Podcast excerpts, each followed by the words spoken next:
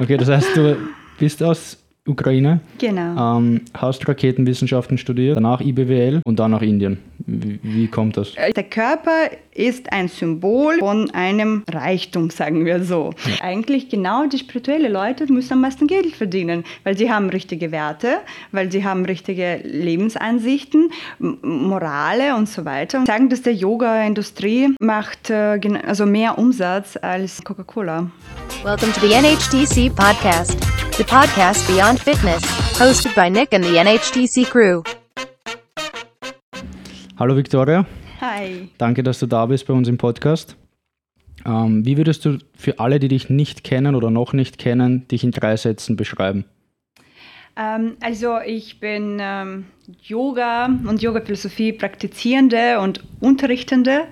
Ähm, ich äh, mache Yoga seit über zehn Jahren, mache meine PhD-Arbeit, was natürlich auch Yoga-Philosophie betrifft und gibt sehr viele Ausbildungen, auch Yoga-Teacher-Training-Courses und mache meine Arbeit in der UNO als Spiritual Expert sozusagen. Fein. Ähm, was einige nicht wissen oder was man dir vielleicht nicht am ersten Blick ansieht, du hast einen Magister und zwar in Raketenwissenschaften. Ja, das war Wie, wie kommt man auf Raketenwissenschaften? Ähm, also noch früher natürlich, ich war einfach gut in Mathe und habe mir gedacht, das ist ja großartig, sowas zu lernen. Und dann habe ich angefangen, also mit meinem Studium, da war ich 16. Wo war das Studium? Ähm, ich habe das in der Ukraine gemacht Okay. und dann habe ich das irgendwie dort mit 16 angefangen, wo ich dachte, das ist ganz großartig und toll irgendwie. Und äh, dann gebe ich so ein, also ein Spe- Spezialgebiet, das waren die alternativen At- Antriebe. Also meine Masterarbeit war in dem, ähm, also wir müssen Also den wär, wär gut für SpaceX, für Elon Musk jetzt. ja, so die Richtung. Aber es war natürlich vor ein paar Jahren.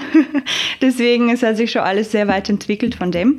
Und meine Masterarbeit habe ich geschrieben, also ich habe es ausgerechnet für Satelliten, Navigationssatelliten, die Solarpaneele. Dass eher das sozusagen der Orbite bleiben, Orbite bleiben kann. Ja, und dann bin ich nach Wien gekommen irgendwann. Okay. Warum bist du nach Wien gekommen? Auch wegen dem Studium. Ich habe IBWL ge ge gemacht an der Uni Wien. Okay, cool. So war das. IBWL fertig studiert oder? Ja. Okay. Ich habe BWL studiert und dazwischen bin ich irgendwie nach Indien gegangen. Okay, irgendwie. Okay, das heißt, du bist aus Ukraine, Genau. ähm, hast Raketenwissenschaften studiert, danach IBWL und dann nach Indien. Wie, wie kommt das? Äh, Ja, genau. Also als ich im Masterabschnitt war, bin ich Mhm. dann nach Indien gegangen und es war einfach ganz spontan sozusagen für einen Monat und dann irgendwie bin ich länger geblieben und dann... Hast du, hast du vorher schon Yoga praktiziert? Oder? ja, ich habe es praktiziert, eh Aber bei nicht- uns in Wien. Aber nicht so intensiv und nicht mit der Tiefe. Als Hobby, ja, genau. Das ich, ähm, und dann bin ich einfach nach Indien gegangen, im, im, natürlich im Winter, weil es zu kalt war. Mhm. Ja. Wo? Und ähm, Goa, Okay. was sonst? Ja, okay. dort, wo Strand und warm ist. Und dann war ich in Go und dann dort war so eine Yogaschule und dann habe ich mir gedacht, eigentlich könnte ich auch wieder mal kommen und diese Yoga-Ausbildung machen. Und bei meiner ersten Yoga-Ausbildung habe ich dann ähm, meinen Philosophielehrer kennengelernt. Der hat bei uns Okay. in der Schule Philosophie unterrichtet. Und irgendwie hat es sich so entwickelt, dass er mir angeboten hat, dass wir sozusagen dieses philosophische Studium was Yoga-Philosophie betrifft, irgendwie Ja. vertiefen. Und so bin ich geblieben und habe fast drei Jahre dort verbracht. okay, am Stück. Äh, nein, natürlich mit Pausen, weil ich musste immer, da ich im Masterabschnitt war, musste ich immer wieder nach Wien zurückkommen. Und man könnte bei uns damals, ich weiß nicht, wie das jetzt ist, also damals, vor ein Hm, Damals paar schätze ich- Jahren. Ja. Wann war das? 2013 bis 2016 warst du, oder? In Indien so. Äh, genau, das war genau so irgendwas. Mhm. Genau. 2013 bis 2016. 2012 bin ich zum ersten Mal hingegangen, aber das war natürlich einfach, wie gesagt, nur so für einen Monat. Mhm. Und ja. War ich aber alleine. Also jedes Mal war ich dort alleine und Mhm. ja, auf jeden Fall. Und dann könnte man bei uns da an der Uni diesen Blogveranstaltungen machen und da bin ich immer zurückgeflogen, also hier geflogen, Prüfungen gemacht, wieder hingeflogen und so war das irgendwie drei Jahre. Und als ich zurückgekommen bin, dann ähm, habe ich als Interessensmodul an der Uni Wien ähm, Indologie studiert, Buddhismuskunde. Da habe ich sehr viele Fächer dort irgendwie. Mhm. Hat dich schon vorher gemacht. interessiert oder durch Indien, durch die Reise in Indien? Ja, durch die Reise. Weißt du, es war so, dass man kommt natürlich, ich bin gekommen durch einfach Üben, wie ein Mädchen natürlich, ne? Wollte ich einfach Yoga machen, weil es auch, also 2012, 2010, das war ja voll in irgendwie, es ist angefangen. War ein Hype und das war, ja. Ja, aber das war auch interessant. Schon damals, in 2010, weiß ich, dass nicht jeder das Wort Yoga gekannt hat und Ja, verstanden hat. Und das Wort zum Was Beispiel. heißt Yoga für dich? Jetzt springen wir mal. Yoga für mich heißt natürlich meine Berufung. Okay. okay. Aber wenn wir jetzt in den Begriff hineingehen, ich kann dir natürlich jetzt Wikipedia-mäßig ähm, die Frage beantworten. Das Wi- Wort Wikipedia, also Victoria, Wikipedia. ja, genau, die Richtung. Also äh, Yoga kommt von diesem, also hat diesen Wurzel in sich Yuj und das Wurzel bedeutet vereinen. Na? Das heißt, es geht eher um diesen Vereinen, Unity, Union äh, zwischen deinem wahren inneren Ich oder zwischen deinem Individuum und diesem höheren Ich oder universellen Ich. Also so die Richtung. Aber jetzt ähm, äh, da ich in meinem PhD und in meiner Doktorarbeit genau dieses Thema forsche. Ähm, es gibt äh, einen Wissenschaftler, Georg Fürstein, der ist sehr, sehr Okay. bekannt in diesem äh, Bereich Yoga. Der hat sein erstes Buch an Yoga mit 14 geschrieben. Der ist natürlich leider schon Verstorben, äh, ja, weg. Und der hat gesagt, er war 80 oder so. Und da hat er auch ein Interview gegeben und sie haben ihn gefragt, was ist Yoga? Und er hat gesagt, wissen Sie was? Ich kann die Frage nicht mit einem Wort beantworten. Es ist immer je nachdem, wer fragt und was er, was halt sein Hintergrund ist. Was ist für dich Yoga? Äh, Abgesehen von deiner Berufung. Aha. ähm, sagen wir so, es ist äh, für mich definitiv der Weg, wie ich zu meinem wahren, ungestörten Ur-Ich komme. Okay. Ja. Unvoreingenommen von äußeren Faktoren und einfach so, wie du, du einfach bist. Genau. Also jetzt, ähm, ich schreibe dieses, ähm, ich, ich arbeite jetzt an meinem Buch und ähm, ich habe so, wann ist Release? ja, schauen wir. Okay. Hoffentlich noch? sehr heuer. Ich Okay. hoffe sehr, ja. Und da habe ich genau diese Methode entwickelt, die jetzt ähm, sozusagen diese Frage sehr schön beantwortet. Und ich kann jetzt ganz kurz sozusagen anschneiden. Und ich sage, man, also in, in der Philosophie, nicht in jede philosophische Mhm. Richtung, aber es gibt solche Philosophien, die nicht Dualität sind. Und da geht man davon aus, dass es gibt ein Universum und Universum hat diese unbegrenzte Kraft, Potenzial, Liebe, Freude, also. Und ein Stück davon ist halt in dir.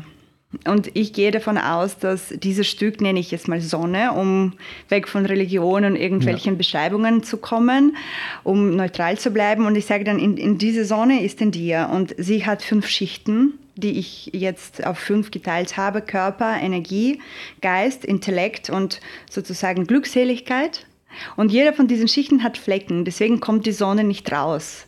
Und man sollte diese Flecken auf jeden Schichten bereinigen, damit die Sonne irgendwie rausstrahlen kann.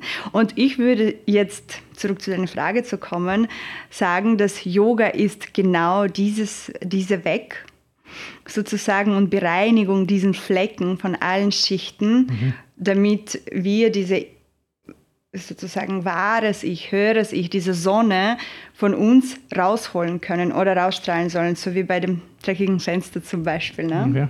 Schöne Erklärung. Deswegen, äh, genau so würde ich sagen, Yoga ist dieser Weg.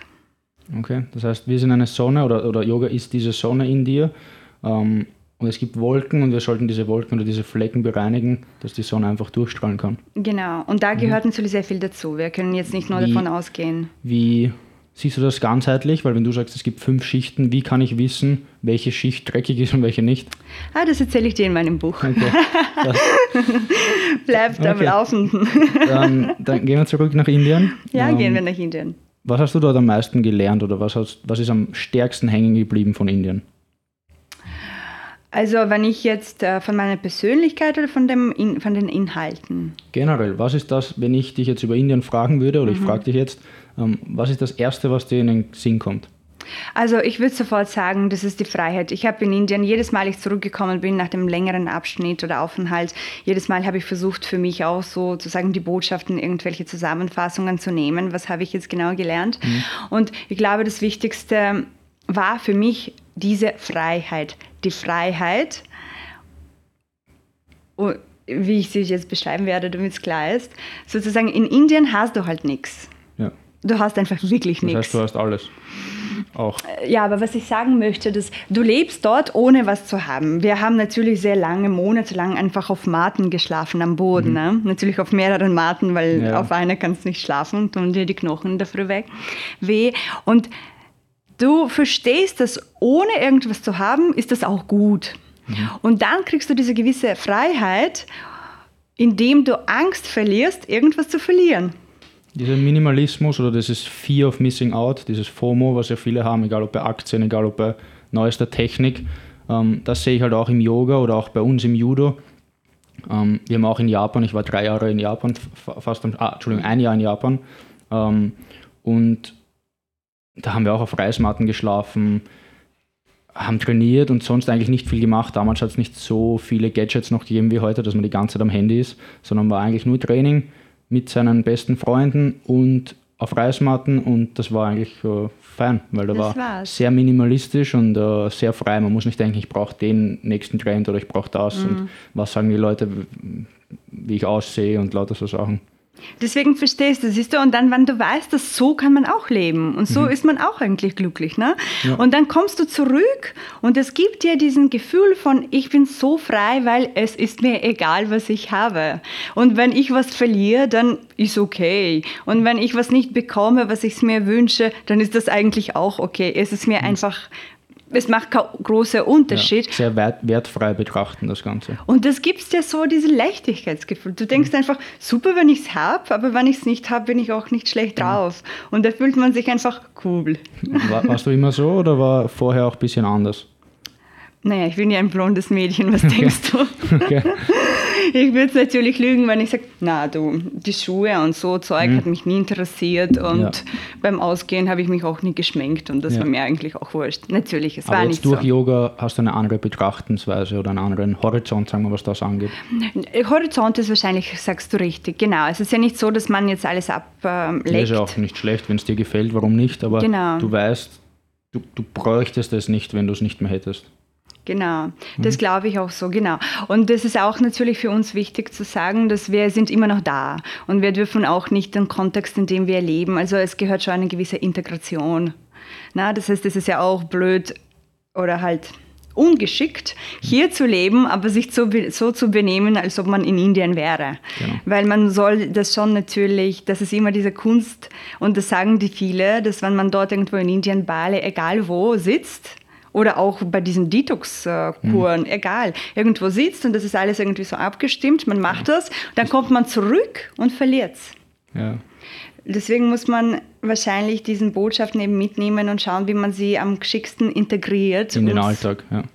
um nicht zu verlieren. Und diesen Extremen funktionieren ja leider auch nicht. ja. Haben wir auch in Wien ein paar Leute, die nur barfuß laufen oder Genau. So wie halt. gesagt, das haben auch, äh, wie soll ich sagen, Paleo zum Beispiel, wenn wir über Ernährung sprechen, ich als Trainer. Paleo funktioniert für einige, Mhm. ähm, also so steinzeitliche m, Ernährungsweise, aber wahrscheinlich nicht in einer westlichen Welt wie bei uns in Wien.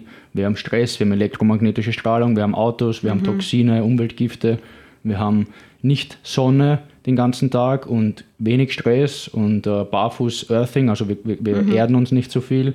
Ähm, das kann man halt nicht vergleichen. Man muss die guten Sachen nehmen und anpassen auf, seine, auf seinen Alltag. Ja, das ist definitiv, definitiv wichtig, bin ich voll bei dir. Okay? Also deswegen werde ich mich weiter schminken. okay. Passt. Das heißt, das hast du gelernt, dass du mit weniger auch auskommen kannst und dass es überhaupt nicht schlimm ist. Ich glaube, ich habe gelernt, dass ich habe keine Angst, wenn ich irgendwas nicht habe oder irgendwas wird mir weggenommen. Es ist mir, es ist nicht wichtig. Okay. Was ist anders in Indien? Yoga-technisch oder Yoga-spezifisch zu Österreich? Oder zu Amerika? Sagen wir Österreich, Amerika und Indien, weil es sind drei komplett unterschiedliche Yoga-Richtungen, glaube ich. Ähm, sagen wir so, natürlich, es hängt auch davon, es ist nicht die unterschiedlichen Yoga-Richtungen, sondern eher, wie die Kultur dort ist, ne? wie wird das aufgenommen und wie wird das irgendwie interpretiert und verpackt und verkauft, damit es auch, Ja. so, sagen wir so, schmeckt. Und ähm, Ich würde schon sagen, dass ich glaube, dass äh, wir jetzt in Deutschland, also Do wir nicht in Deutschland, die Ja, in Deutschland, Deutschland, wir in Österreich und die in Amerika praktizieren mittlerweile viel mehr Yoga als die in Indien. Ja, 30, äh, 3 Millionen Deutsche praktizieren Yoga. Davon sind 80 Prozent Frauen. Stell dir vor. 3 Millionen, ja. Es ist, die Zahlen sind unheimlich. Die Zahlen sind, der, die sagen, dass der Yoga-Industrie äh, macht äh, also mehr Umsatz als äh, Coca-Cola. Und Glaube ich, weil da gibt es halt, ja, es gibt, über das sprechen wir dann eh nachher auch, aber es gibt Yoga-Pants schon, das, das Wort, ja, alles mögliche, Yoga-Beutel und Yoga-Matten und Yoga-Blöcke und was, alles mögliche gibt schon, was man vermarkten kann. ja, es ist alles einfach Yoga, Yoga, Yoga. Aber es ist eigentlich genau gegensätzlich zu dem, was du vorher gesagt hast. Also es ist immer mehr und die Leute wollen immer mehr materialistische Dinge und Yoga ist eigentlich immaterialistisch. Deswegen ist es auch zum UNESCO-Weltkulturerbe 2016 für Immaterielles ähm, ausgewählt worden. Also Ja. weil man eigentlich wenig braucht, man braucht nur sich selbst und das war es eigentlich. Das war übrigens auch eine Gedanke, die ich mal hatte, was du jetzt sagst, diese minimalistisch. Ich war jetzt äh, vor zwei Jahren im Winter in Indien, in Rishikesh, bei dem größten Yoga-Ashram. Das war Was so. ist ein Ashram? Ashram ist das ein Zentrum. Okay. Gemeinschaft sozusagen, Ja. ja. aber es ist so zu verstehen wie ein Zentrum einfach. Aber in Rishikesh ist sozusagen ist da ähm, weltweit Nummer eins äh, in Yoga und sogar Beatles haben dort eigenen Ashram, Beatles Ashram heißt Wirklich? so. Ja, Gibt es noch immer? ja gibt es noch immer. Das ist natürlich jetzt Touristendestination. Ja, Und ich war in diesem einem und ähm, das war auch so minimalistisch. Und ich war dort mit äh, so Friedensprojekten äh, von der UNO, also Ja. KSEED hat es geheißen. Das ist ein äh, NGO. Non-Governmental Organization. Wir haben ein Projekt gemacht, Interreligious Dialogue zwischen Muslimen und Hindus, weil die sind die größten Feinden. Ja. Auf jeden Fall, wir waren in diesem ähm, Ashram. Und es war so unfein. Es war nicht minimalistisch, es war einfach unsauber. wirklich. Wo ich dann mir auch irgendwie gedacht habe, ein bisschen war ich traurig, weißt du, weil Mhm. du kommst, äh, ich war irgendwie, ich war sehr viel in Indien, aber nie so hoch oben, weil es, ähm, ich war immer alleine dort und es war oben ein bisschen gefährlich und ich bin nie so... Oben ist im Norden. oder? Norden, genau, in Himalayas. Und ich, war, ich bin irgendwie nicht hingekommen, so wirklich, weil ich alleine, mein Lehrer irgendwie wollte nicht, weil wir waren immer eher im Süden, in Zentralindien und südlichen Indien.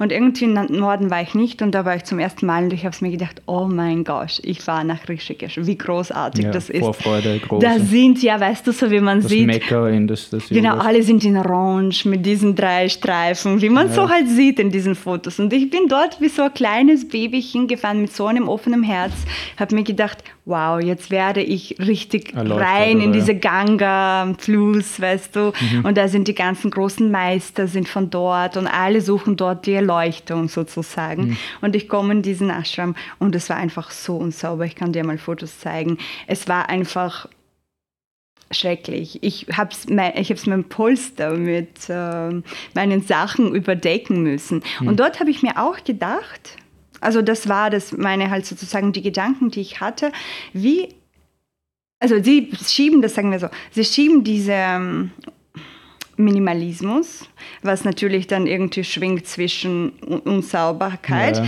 auf diesen, man braucht nichts, um die Erleuchtung zu erlangen. Also um es irgendwie, man muss sich, man muss nicht auf materialistischen Sachen achten, wo ich mir dann gedacht habe, warum eigentlich nicht?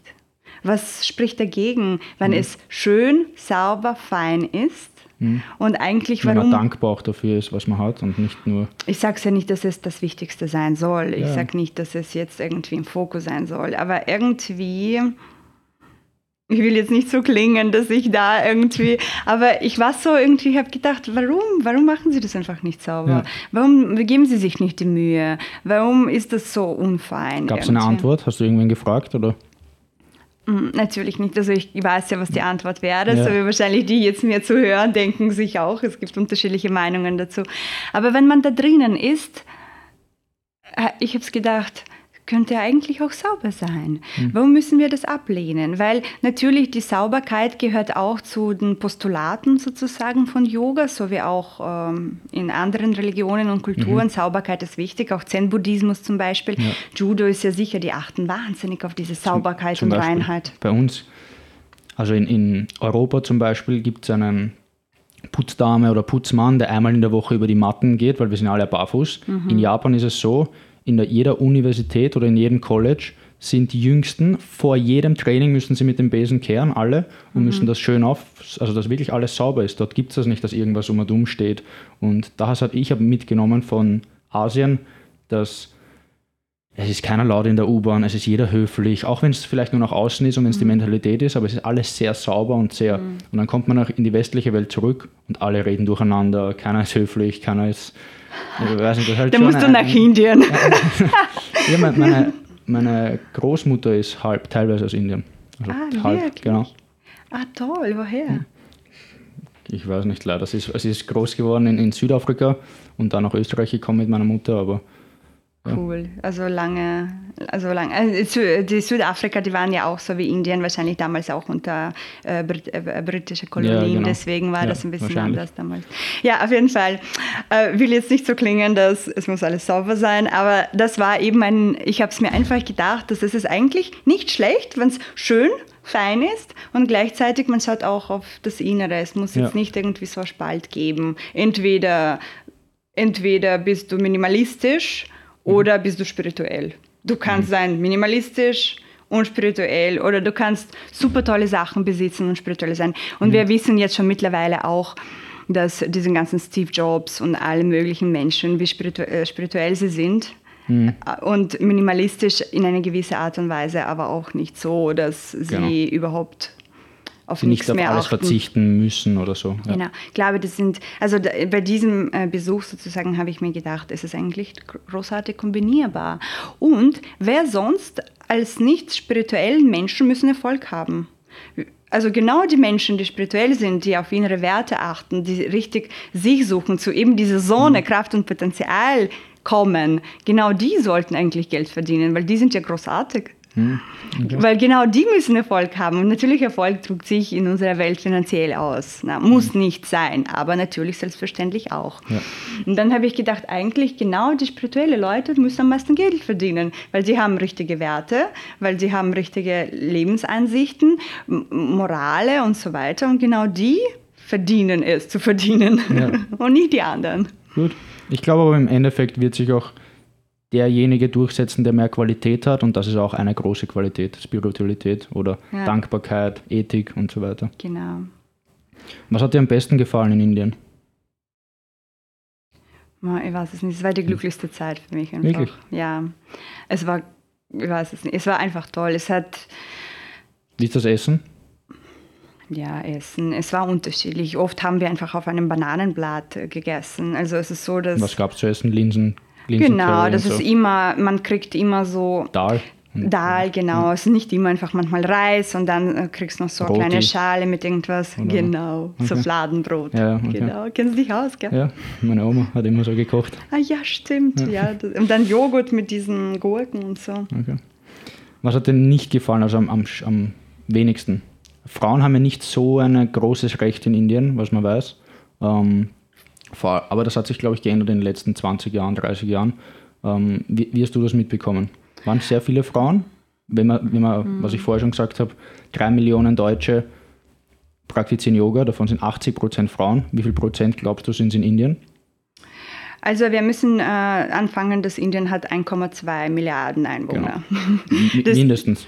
mindestens. Mindestens, genau. Ja, ja. Deswegen, wir können jetzt nicht verallgemeinern.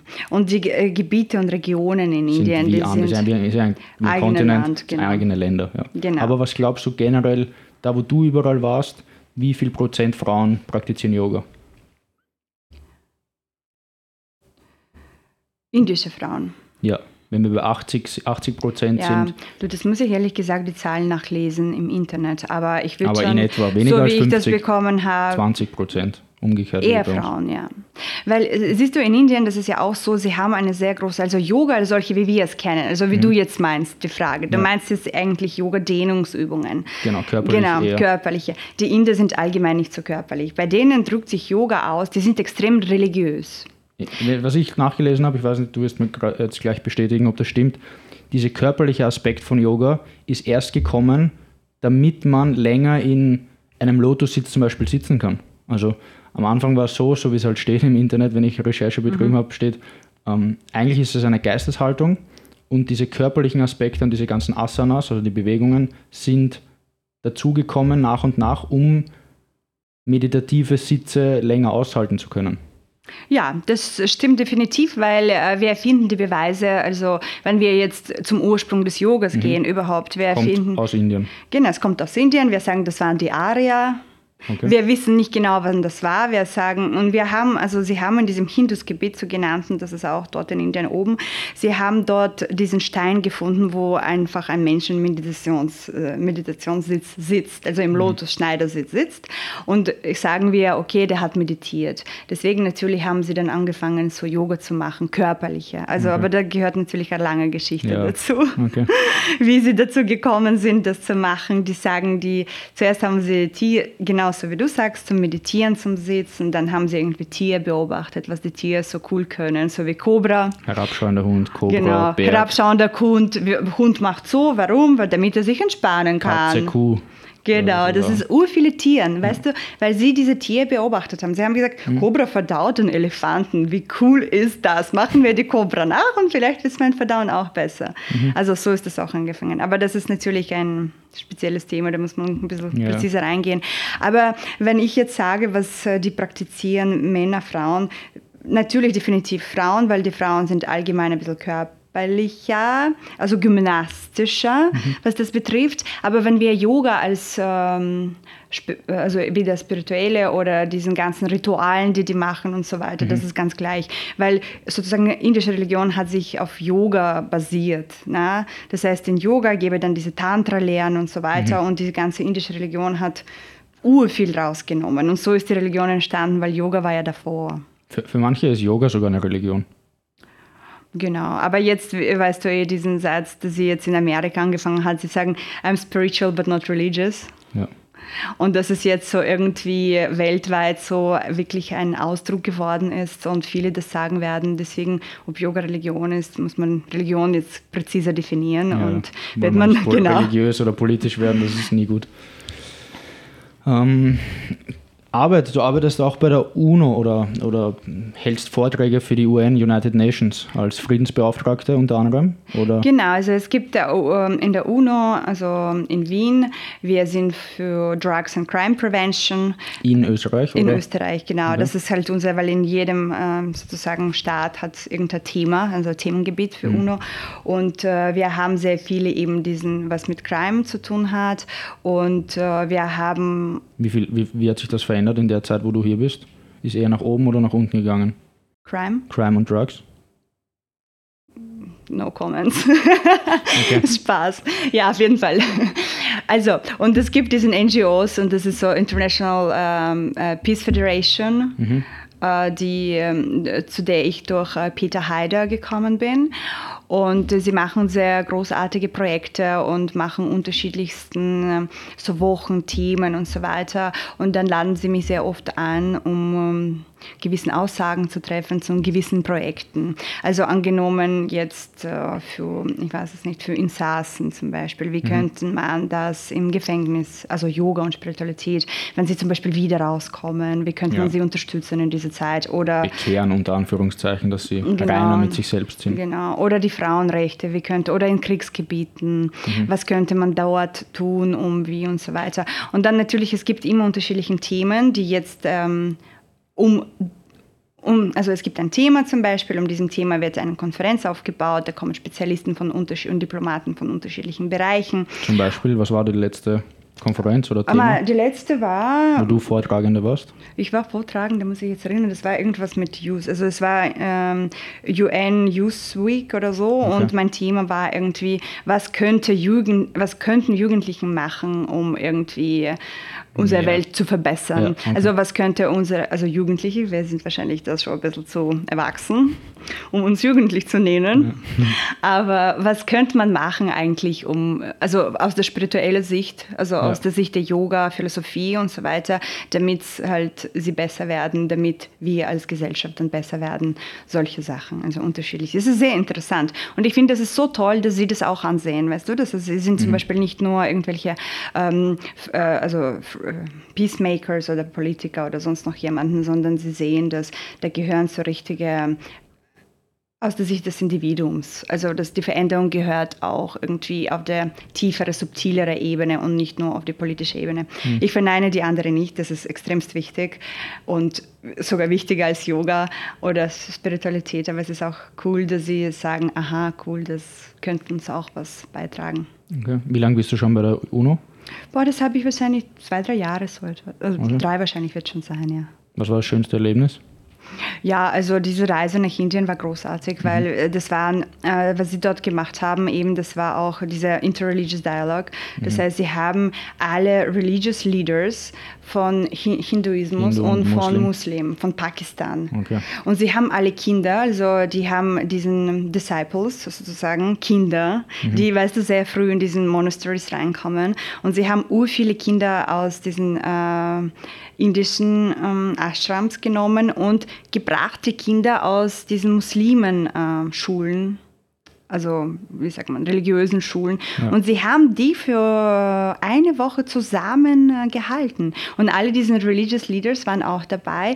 Und dann man hat einfach gesehen, dass es in Wirklichkeit, diese Religion ist eigentlich egal, weil die sind ja. einfach Kinder und sie spielen miteinander und so weiter. Das ist der Inbegriff von Yoga, wie du vorher schon gesagt hast, UN, also United und Zusammenhalt. Genau. Und Mhm. Ja, das war so cool. Wir haben so unterschiedlichsten Sachen gemacht, wie zum Beispiel äh, du äh, angefangen von dem Lagerfeuer am mhm. Abend, jeden Abend, wo diese Kinder, die wirklich, du denkst nach, diese Kinder, die sind einfach Kinder, ne? aber die sind die größten Feinde so gesehen. Also aus der Sicht der Erwachsenen Eltern, oder aus ja. der Sicht der Politik ja. für die Kinder. Und dann es ist so cool, wie sie dann anfangen miteinander zu interagieren und zu spielen. Und mhm. wenn man dann, weil die, weißt du, sie haben ja alle diese Robe, also das mhm. heißt die indischen, die haben alle diesen orangene Robe und die aus Pakistan, sie hatten äh, so eine weiße Robe mit so einem Gelee und mit so einem ähm, mhm. äh, am Kopf mit so einem wie heißt das? So, ja, so eine Kopfbedeckung, ja. So irgendwas, genau. Und wenn sie dann sich umziehen und sich einfach normal anziehen. Weiß keiner, wer wer weiß ist. Weiß keiner, wer der ist und sie ja. spielen miteinander, das ist egal. Und das ist so cool. Hm. Es ist so cool. Und ich glaube, das war für mich natürlich einfach ganz toll. Aber es gibt auch andere Sachen, die ich auch, ähm, also bei der UNO, die ich auch wirklich toll finde, wie die Leute, weißt du, die leben ja hier alle und dann mhm. packen sie die Sachen zusammen und fliegen in die Gebiete, wo einfach richtig gefährlich sein kann bleiben dort monatelang und versuchen da wirklich irgendwas zu, zu bewirken und zu helfen. Und ich finde diesen Art, äh, also vom Denken und diese mhm. Bereitschaft, irgendwas zu verändern, ist einfach toll. Cool. Wie, wie, kommt man von Raketenwissenschaften, was ja eigentlich sehr rational geprägt ist, zu mhm. Philosophie, was eigentlich genau die 180 Grad ist zur Rationalität? ist ja überhaupt nicht rational eigentlich. Ja, ich. Also ja. Schon, schon rational, muss schon, aber das eine sind Zahlen und das andere ist Philosophie. Ja, das ist so verstehe, kontra. Ja, es mag kontra sein, aber es ist wieder, weißt du, beim, ich würde sagen, dass von diesen ganzen Raketenwissenschaften, was, man, was ich persönlich gelernt habe, ist zu denken. Mhm. Also man lernt einfach zu denken, weil du musst natürlich... First Principles und warum fragen, warum... Genau, logisches genau. Denken. Genau. Oder man ein bisschen hinterfragen, auch warum mache ich das und... und genau. Genau, genau. Hinterfragen, überlegen, weiterdenken und diesen analytischen, systematisches Denken lernt man, genau, lernt man bei den Raketen in der Mathe und so weiter. Du lernst ja. abstrakt. Also bei der Mathe, bei der Physik, du lernst abstrakt zu denken, analytisch, systematisch. Und natürlich, wenn du dann, wenn ich zum Beispiel, ich habe es ja nicht gleich Philosophie studiert, das heißt, mhm. ich habe in Indien zuerst aufgrund der ta tatsächlichen Leben das alles gelernt. Ne? Das heißt, ich habe es gesehen, diese Rituale, ich habe sie gemacht, ich habe Yoga gemacht, ich habe mhm. meditiert, also eher so praktisch. Dann habe ich natürlich ähm, dort mit meinem Lehrer Philosophie gemacht. Mhm. Und erst dann, später, habe ich halt mein PhD in der Philosophie, weil ich wollte auch so wissenschaftlich dazu, zu diesem ja, praktischen. Also doch die Raketenwissenschaftlerin ein bisschen wieder. Genau, aber was du, du hast, weil du kannst dich ja nicht verändern, das heißt, du siehst auch diese ganzen Sachen extrem systematisch. Und ich glaube, dass es gibt diese sehr klare ähm, Struktur, auch in Yoga, auch in Meditation. Klare Struktur? Ja. Wie, wie kann Philosophie klare Struktur sein? Was ist Philosophie für dich? Ähm, also Philosophie für mich. Philosophie ist für, die, für uns alle ist die eine Wahrheit, die Suche nach der Wahrheit. Genau. Wir, also in der Philosophie versuchen wir die Welt zu beschreiben. Mhm. Man kann die Welt sehr allgemein beschreiben oder man kann das sehr klar beschreiben. Man nimmt ein Modell, mhm. hat eine Struktur in diesem Modell und versucht sie so zusammen irgendwie zu erklären. Dann geht man zu dem nächsten Modell und versucht die Welt jetzt mit dem nächsten Modell zu beschreiben und so weiter. Und ich glaube, dass ähm, äh, die Raketenwissenschaften immerhin hat es mir extremst geholfen, die Sachen ein bisschen... Äh, strukturierter, strukturierter klarer zu sehen. Es gibt ja sehr viele Philosophen, die halt ganz stark philosophisch angehaucht sind, genau. sage ich, und die gar keine Struktur haben. Die denken dann ja. so eigentlich nicht mehr philosophisch und ja. strukturiert, sondern ja. eigentlich schon abstrakt. Um, und vielleicht ist das ein Vorteil von dir, dass du eigentlich kommst von einem sehr rationalen Thema und dann durch dieses Praktizieren des Yogas eigentlich dann erst ähm, zum Philosophiestudium gekommen bist. Ja, definitiv. Du, und du musst sehen, wie ich alleine Geschirrspüler aufräume. Das ist so gerade. okay. Schön zusammengestellt. Genau so in Philosophie mache ich es. okay. Ähm, du studierst Yoga, also erstmal Gratulation, du hast gestern oder? Ja, mit 99 von 100 Punkten die PhD-Examen bestanden. Ja. Und schreibst oder bist fast fertig mit deiner Dissertation, mit deiner Doktoratsarbeit. Ähm, Publikationen. Welche Publikationen hast du? Ich habe schon vier gelesen, es gibt noch mehrere. Ähm, was ist so deine bedeutendste für dich oder die, die mit der größten Erkenntnis? Ah, alle, viele sind toll und also, toll bescheiden bleiben. Die sind sehr gut geschrieben. Danke an meine Professoren, die mir sehr viel dabei geholfen hat. Okay.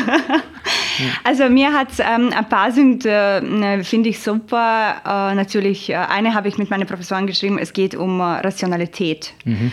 Und das finde ich so interessant. Wir haben äh, verglichen Rationalität im Osten, sprich in Indien, und im Westen bei uns.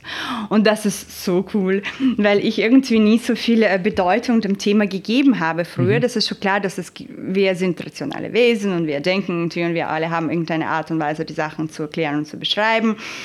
Aber in dieser Arbeit schaue ich ganz präzise genau, das ist, was für uns rational ist. Zum Beispiel, du stirbst und das ist vorbei für dich. Das ist im Osten ganz anders. Richtig. Und für dich ist es klar. Also keine, also natürlich jetzt sind wir offen, aber ja, angenommen vor ja. 50 Jahren sagst du stirbst und, und dann, wirst du wiedergeboren, jeder wird sagen, na sicher nicht. Ja. Weil in meinem Rationalität, in meinem Denken ist es fix nicht so.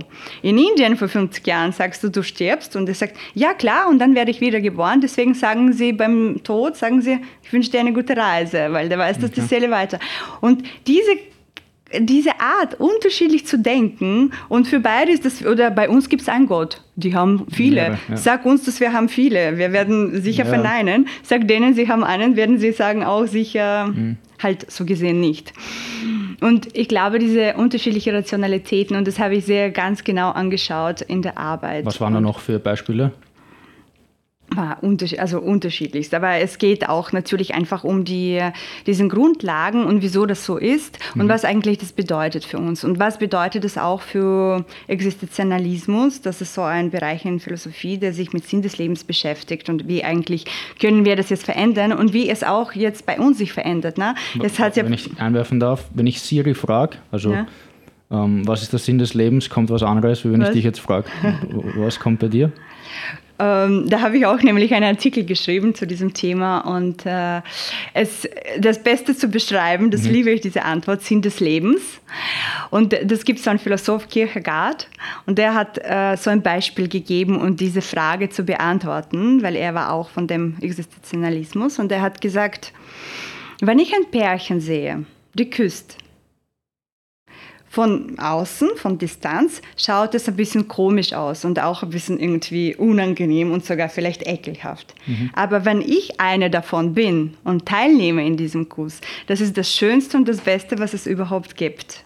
Und er sagt, und so ist der Sinn des Lebens. Wenn du es von außen anschaust, es kann unangenehm sein und man kann nur sich denken, boah, wann ist das schon vorbei? Mhm. Aber wenn du aktiv in deinem Leben teilnimmst, so wie eben eine von diesen Küssenden, mhm. dann macht das plötzlich so viel Sinn und das ist das Schönste. Deswegen, ich würde sagen, also aus diesem ähm, sozusagen aus dieser Geschichte eine Botschaft rauszunehmen, mhm. für mich, was ich verstanden habe, das Sinn des Lebens ist einfach, sich aktiv mit eigenem Leben auseinanderzusetzen und es aktiv zu leben und zu kreieren und nicht einfach mitzuschwingen oder eigenes Leben von außen zu schauen und irgendwie ja, wird. Ich habe da auch ein gutes Zitat, das ich oft ja? sage, ist We are not here to take part, we are here to take over. Das heißt, Ja. wir sind nicht hier, um einfach teilzunehmen, sondern zum Übernehmen und wir kreieren unsere eigene Zukunft selbst.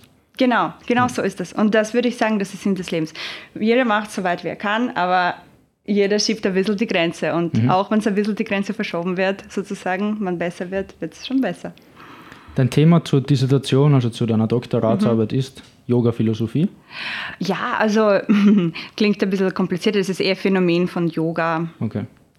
Äh, Philosophisch, aber körperlich auch oder ist es äh, sehr, körperlich auch. also ja. nicht nur philosophisch? Nein, nicht nur philosophisch, weil natürlich Yoga äh, körperliche Sache ist natürlich auch sehr wichtig. Mhm. Und da ist es eine Und die körperliche Sache kann sich ja auch auf die spirituelle und auf die, auf die geistige niederschlagen. Wenn ich überall immer Schmerzen habe oder wenn ich definitiv. zum Beispiel, Yoga ist ja jetzt ist ein sehr neumodisches Wort, Faszien. Es gibt ja Faszien-Yoga und Faszial und so weiter. Das ist eigentlich Bindegewebsschicht und brauchen wir jetzt nicht in die Tiefe gehen. Und wenn das Bindegewebe auf irgendwelche Nerven oder irgendwelche Chakren, vielleicht wenn man sich so ausdrückt, drückt, kann das auch vielleicht negative Auswirkungen haben. Definitiv. Außerdem, ähm, das ist natürlich, wenn wir schon jetzt über Emotionen reden, wir Mhm. wissen ja, dass, dass Emotionen im Endeffekt sind die Hormone und die Hormone sind äh, wohl physisch. Genau. Und äh, ich sage auch gern und fast in jedem Podcast bis jetzt ähm, oder in, sehr vielen, negative Emotion wird immer in Flexion, also in Beugung ausgedrückt. Ja. Und dann beugen sich die Leute nach vorne und das eine, der Körper ist immer eins und wir sind nicht eine, wenn ich da jetzt einen Arzt hinstellen würde verschiedene Ärzte, ich will keinen Arzt ankreiden, aber die meisten sind so nach Schulmedizin, wenn da steht ein, ein Internist sagt er, mit deinen inneren Organen passt was. Steht ein Zahnarzt, sagt na, es kommt alles von den Zähnen, dann kommt ein Psychologe, sagt das ist alles nur psychologisch. Ja. Aber nicht viele schauen halt das Ganze ganzheitlich an. Und Yoga ist für mich, für mich, weil ich auch ein bisschen tiefer werde, nicht so, so tief wie du, aber, aber ein bisschen tiefer in der Materie drinnen bin, ähm, auch sehr, sehr ganzheitlich. So wie eine Kampfsportart sehr ganzheitlich sein Ja. sollte, wenn sie aus dem Osten kommt. Und da finde ich den Osten sehr, sehr viel weiter als bei uns, obwohl wir eigentlich in der westlichen Welt glauben, wir sind so weit fortgeschritten. Aber ich glaube, der Osten ist da viel weiter als wir. Du, der Swami Vivekananda hat Mhm. gesagt, weil der war ein Nationalist sozusagen Mhm. zu Gandhis Zeiten, wo britische Kolonie sehr stark ähm, den Fuß in Indien gehabt hat. Und er hat gesagt, ähm, die Western, Mhm. sie sollen uns wirtschaftlich, ähm, wie sagt man, be- be- besitzen oder so, oder kolonieren, ne? Mhm. übernehmen. Aber wir werden sie geistig, also spirituell kolon also kolonieren, unter kolonisieren uns oder ja. kolonisieren. Mer- Merkt man auch, also ich weiß nicht, wie du das siehst, aber in den letzten, überhaupt jetzt zu Corona-Zeiten, wo man gedrängt wird in, in Minimalismus, weil man darf nicht mehr ausgehen, man darf nicht mehr essen gehen, man kann keine Leute mehr sehen und so weiter, muss man sich mehr mit sich selbst beschäftigen oder sollte man sich. Nicht mit dem Computer oder Netflix, Instagram und so weiter, sondern am besten mit sich selbst. Ähm, so viel Zeit wie jetzt werden wir hoffentlich nicht wieder haben oder, oder vielleicht nicht. Ähm, man kann sich die Zeit auch nehmen, aber ich sehe meine Aussage ist, dass ich viele Kunden oder Menschen beobachte, die ihren Körper mehr als Investment sehen und nicht mehr, okay, ich lebe in meinem Körper und so weiter und der Körper muss funktionieren, sondern die, die investieren. Egal ob es Essen ist, Schlafen.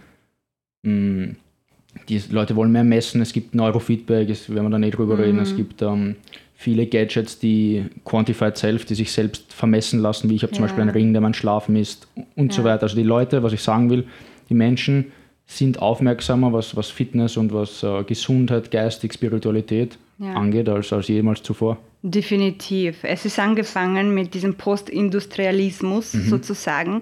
Früher, jetzt philosophisch gesehen, wie gesagt, weil es ist ja natürlich mein Ja. Gebiet, äh, die Philosophie.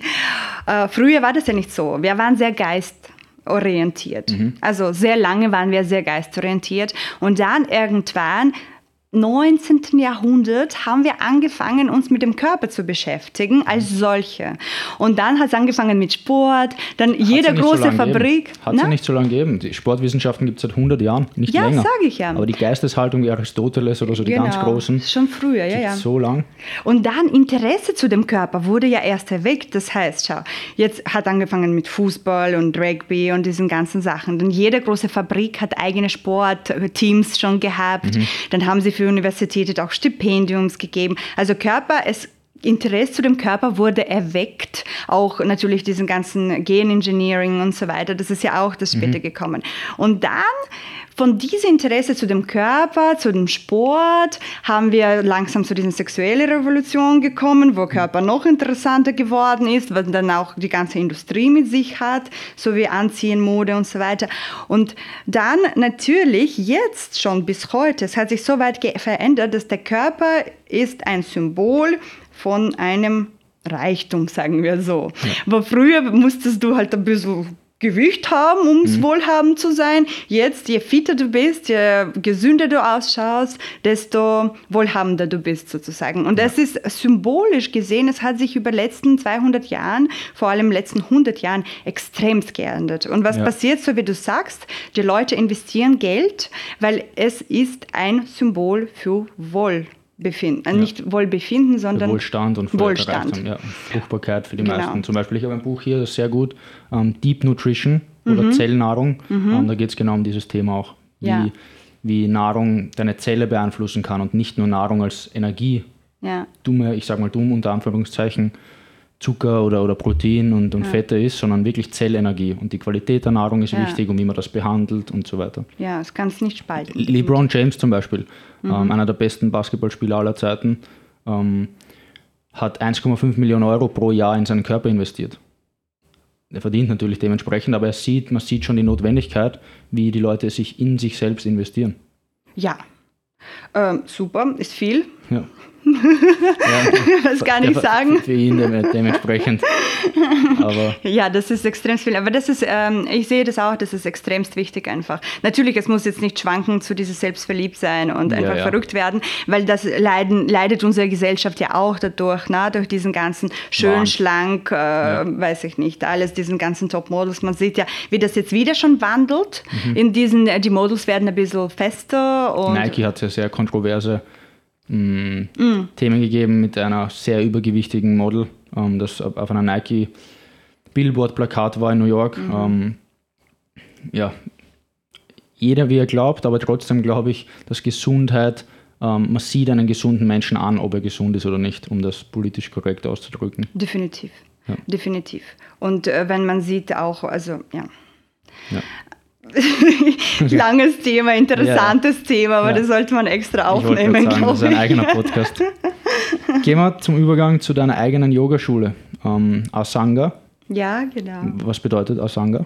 Ah, as, ah Asanga, Asanga bedeutet, okay. also, also Asanga bedeutet äh, Non-Attachment oder Detachment. Das heißt okay. nicht anhaften. Mhm. A ist so wie Nein, nicht, Verneinungspräfix. Und das bedeutet an den schlechten Eigenschaften, Gewohnheiten und so weiter nicht anhaften und sich für den Guten entscheiden. Okay.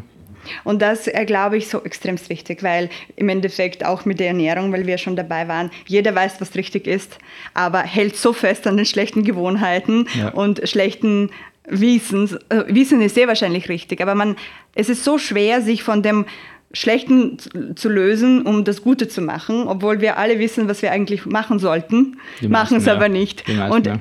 Asanga bedeutet genau diesen, halt nicht an das Schlechte, lerne, was das Gute ist und bleib bei dem Guten. Okay, und das lehrst das du in deiner Yogaschule und in deinen Yoga-Unterrichten? Genau. Genau, das ist, äh, da lege ich extremst viel Wert drauf. Was für eine Art von Yoga praktizierst du? Es gibt ja, oder gehen wir mal zurück, was für Arten vom Yoga gibt es? Es gibt ja einige. Also wenn ich sage, es gibt verschiedene Schulen, glaube ich, oder ja. verschiedene Yoga-Philosophien, wenn man bei ja, Philosophien ja. bleibt. Ähm, und es gibt verschiedene Yoga-Arten wie Ashtanga, Bikram, ähm, Yin-Yoga, Hatha-Yoga oder, oder mhm. das gehört alles zu Hatha. Ich erkläre mal ein bisschen, was für Unterteilungen gibt es da. Mhm. Okay, wir müssen jetzt, um ähm, klar zu bleiben, wir müssen jetzt definieren, was meinst du Yoga? Weil die Yoga-Arten, die du jetzt genannt hast, sind eher alle physische Arten von Yoga. Ja. Das heißt körperliche, Post Postural Yoga. Mhm. Yoga natürlich gibt es auch, so zum Beispiel rein philosophisches Lernen, es ist ja auch Yoga. Yantra-Yoga, tibetisches Traum-Yoga, da gibt es einige Yoga. Es gibt alles Yoga. Es gibt Shobir-Yoga und okay. Ziegen-Yoga ja, und Face-Yoga und wie du sagst. Ja. und äh, ähm, ja, keine Ahnung, trag nur rote Hose, Yoga. okay. Macht jetzt Spaß. aber. aber auf jeden Fall, wenn wir jetzt zu dem physischen Postural Yoga gehen, was eigentlich bei uns am meisten industrialisiert und vermarktet und verbreitet ist, gibt es natürlich sehr viele Arten. Diese sehr äh, unterschiedlichen Arten entstehen aufgrund der Persönlichkeiten sehr oft. Das heißt, alle Yoga-Arten, die du jetzt genannt hast, außer Hatha Yoga, mhm. sprich Ashtanga Yoga, Bikram Yoga, Ayanga Yoga, 10.000 anderer Yogas, die kommen alle von einem Menschen. Das heißt, der Mensch hat seine eigene Yoga-Form für sich, das was er halt genau.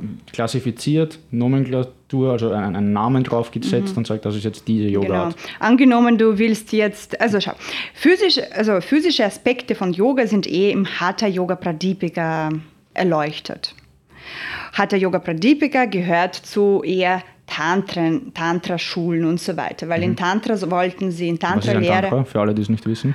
Äh, Tantra ist äh, eine Art von äh, auch Yoga natürlich, die sich eher mit ähm, der Energie beschäftigt und versucht, mit Hilfe des Körpers die Geist, spirituelle Erleuchtung zu erlangen. Mhm. Das heißt, wenn andere Schulen, wir gehen jetzt zu traditionellen, nicht zu modernen Yoga, sondern mhm. zu traditionellen Yoga, wenn die anderen Schulen Körper, wie wir schon davor gesagt haben, eher verneint haben, haben gesagt, Geist ist wichtig, Körper ist nur die Hülle.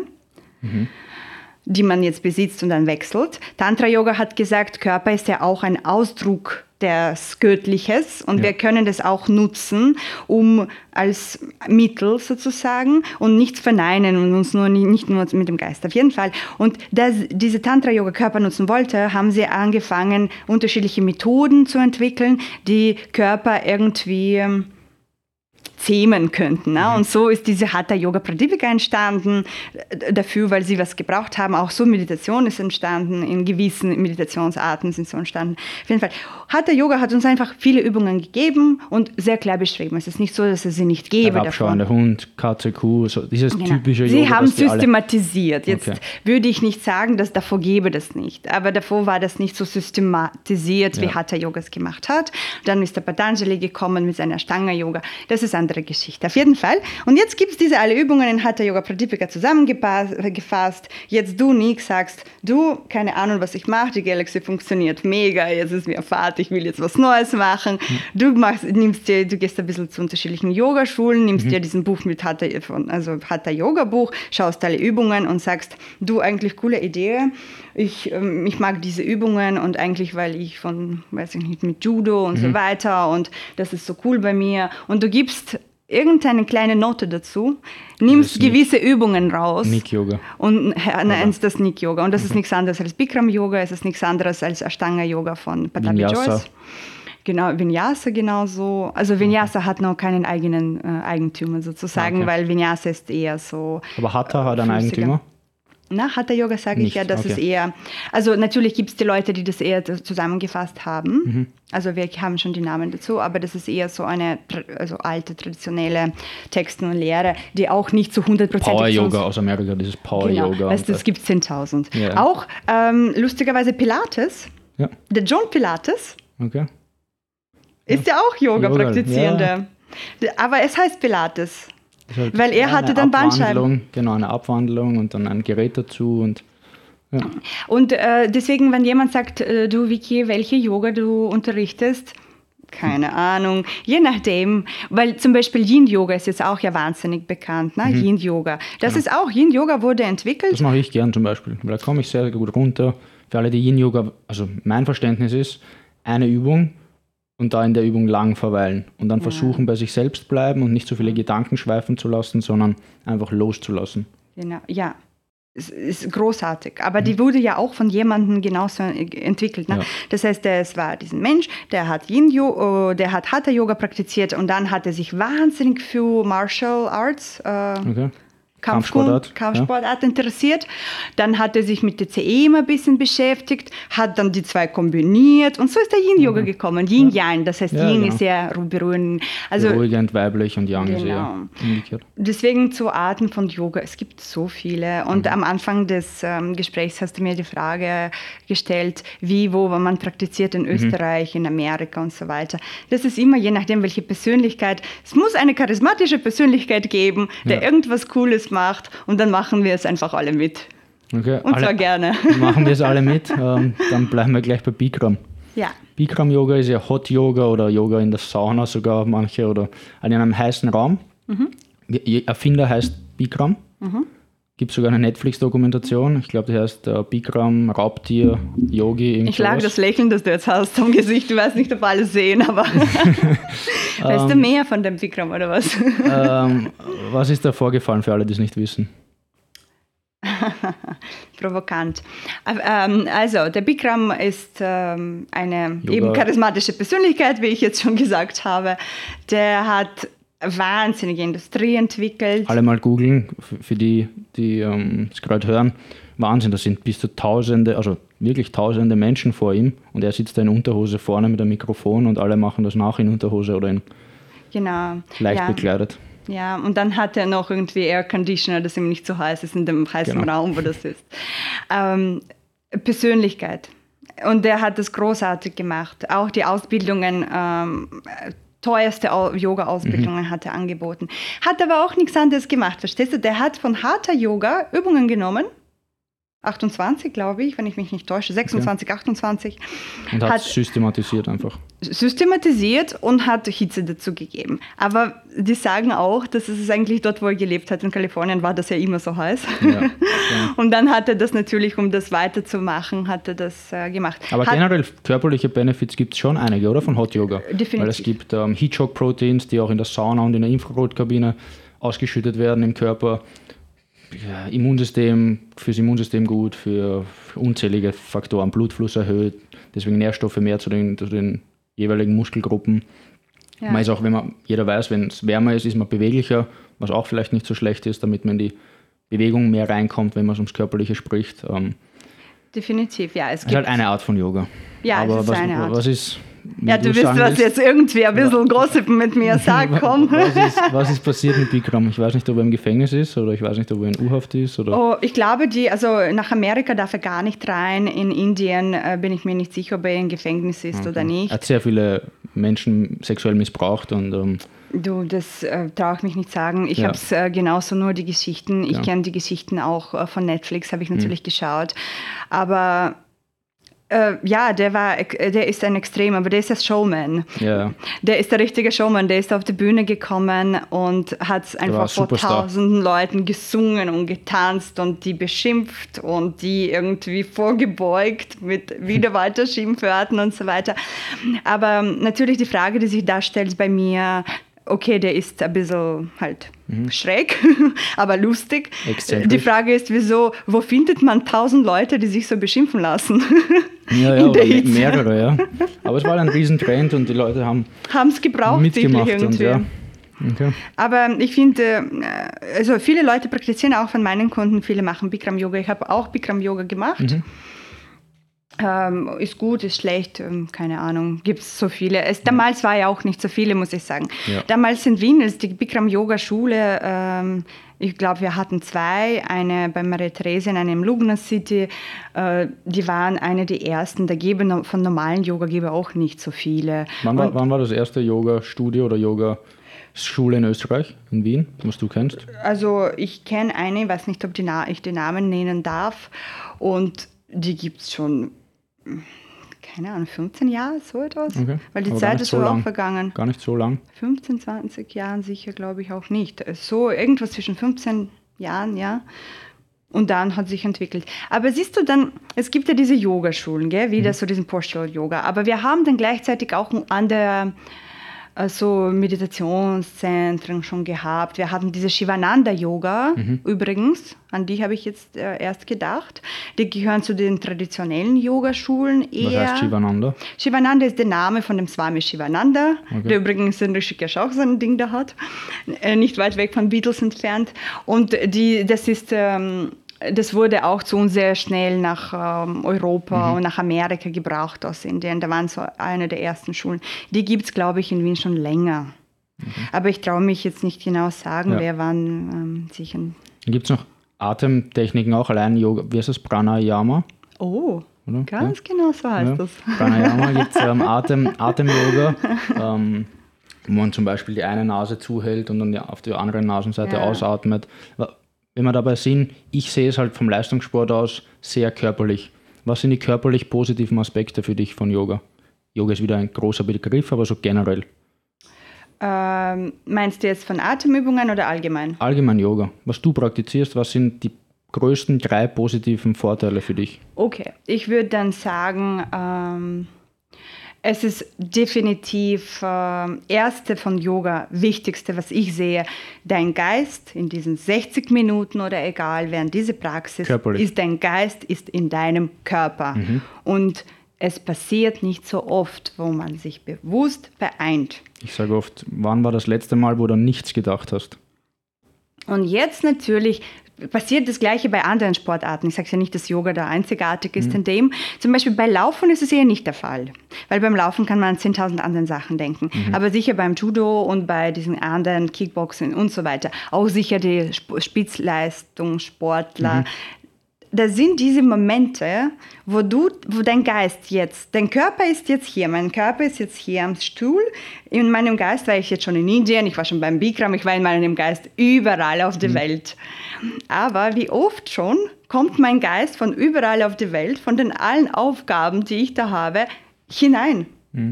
Und ich glaube, das Nummer eins und das Wichtigste, was ich im- am Anfang jeder Stunde habe, die nächsten 60 Minuten gehören nur dir. Und wo auch immer deine Gedanken gerade sind, sammel sie und bring sie, zieh sie zurück. Das hast du schon öfter gesagt, oder? Ja. Man hört, ja, ich habe es schon so gestellt. Stimme. Ich weiß, du bist so eine Schauspielerin auch. Nicht so wie Bikram, aber auf jeden Fall. Und ich glaube, das ist ja so wahnsinnig wichtig, dass der Geist ist jetzt nicht dort, sondern da. Das ist jetzt Nummer eins. Zweitens natürlich, es hat urviel, also beim Yoga gehen wir sehr stark, weil Yoga und Ayurveda sind auch Hand in Hand, haben sich entwickelt und zusammengewachsen, dass da auch wir versuchen, den Körper so wir geben dem Körper die Möglichkeit, sich selbst zu heilen. Ja. Das heißt, ich schaue auf meinen Körper, dass es gut gedehnt ist. Bei Yoga wir dehnen nicht nur, sondern stabilisieren auch. Es geht ja dann auch auf tiefere Gewebe. Es gibt sehr viel auf innere Organe. Es geht auf den allen Drüsen. Und wir wissen, dass unser ganzen Hormonhaushalt steuert das ganze Körper. Ne? Das heißt, die Hormonen, also die Drüsen, Hormonhaushalt ist reguliert, stimuliert. Innere Organe sind stimuliert. Das sind einfach diese Vorteile, die man nicht einmal merkt. Das heißt, du merkst zwar eine Dehnübung, du spürst die Dehnung in deinen hinteren Oberschenkel als Beispiel, aber gleichzeitig zum, zum Beispiel bei der Vorbeuge, da alles geht zusammen in Die deinem Leber Bauch. wird massiert innen. Genau, andere Sachen werden gedehnt. Da wird massiert, zusammengedrückt. Äh, dann, wenn du wieder aufmachst, fließt wieder alles rein. Der Darm wird. Also, da passieren so viele Sachen, die ich selber nicht weiß und niemand weiß, weil wir erst, natürlich erst das jetzt alles forschen. Am Anfang sind, ja. Es gibt, Sie sagen, es gibt so viele, also bei jeder Yoga-Übung gibt es schon sehr viele Leute, also so halt ähm, Gurus, die gesagt haben, diese Übung ist gut dafür, diese Übung ist gut dafür. Man Die weiß sagen, sie haben genau. es zwar gesagt, aber wir haben noch nicht so medizinische Beweise. Aber jetzt sehr viele Sachen können wir schon beweisen. Auch zum Beispiel die Schilddrüse oder Ja. zum Beispiel diese mh, Wechseljahre Mhm. für Frauen oder solche Sachen. Also Hormonhaushalt, extremst, Nervensystem. Was toll ist bei Yoga, wir arbeiten in dem Pulsbereich, der natürlich nicht Adrenalin ausschüttet. Ja. Das heißt, egal wie du dich anspannst, Je nachdem, wie beweglich man ist oder je nachdem, wie intensiv das Yoga ist. Trotzdem gehst nicht über, über 100, 110 Maximum. Ich mache Ja. Mhm. natürlich alles mit Watch, schaue sehr gerne. Du bist immer, sage ich nicht, jetzt im Fettverbrennungsbereich. Ja, aber ein erhöhter Stoffwechsel ein bisschen. Ja. Genau, aber geht es nicht um das, sondern du schüttelst kein Adrenalin aus, was du eigentlich bei vielen Sportarten Mhm. schon tust, was natürlich für deinen Körper auch extrem beruhigend wirkt. Lymphfluss ist aktiviert und, Ja. und so weiter. Viele unzählige Vorteile. Wenn ich Genau. kurz einwerfen darf, bevor am dritten Vorteil ist, Ah, gut, dass du da immer noch. einen gibt es noch. Ähm, du hattest ja auch einen Bandscheibenvorfall. ähm, es gibt wie in jeder Sportart, ich nenne jetzt Yoga mal als Sportart auch dazu, ähm, wie gute und schlechte Trainer, beziehungsweise gute, schlechte Schulen und gute und schlechte Ausbildungen. Ähm, Yoga ist dasselbe oder so ähnlich wie Personal Training. Man braucht, es ist ein freies Gewerbe, kann eigentlich jeder machen, was auf der einen Seite gut ist, dass die Einstiegsschwelle sehr gering gehalten ist, auf der anderen Seite die Qualität dadurch sinkt. Ähm, wie, siehst du, dass ich war im CrossFit. CrossFit ist nicht gut, nicht schlecht. Es kommt immer auf den Trainer drauf an, ob es dir gut ist. Judo oder Kampfsport ist nicht weder gut noch schlecht. Es kann sein, dass ich bei einem super schlechten Yogi-Lehrer bin, ich nenne jetzt keinen, ich, mir fällt auch keiner ein, ähm, und dadurch ein Bandscheibenvorfall, weil ich die Übung vielleicht falsch ausgeführt habe oder weil ich noch nicht bereit war für die Übung. Und dann komme ich vielleicht zu dir und äh, du sagst mir, okay, Nick, du solltest vielleicht das Gesäß mehr anspannen, du solltest mhm. vielleicht das und das mehr machen. Wie ist es zu deinem Bandscheibenvorfall gekommen?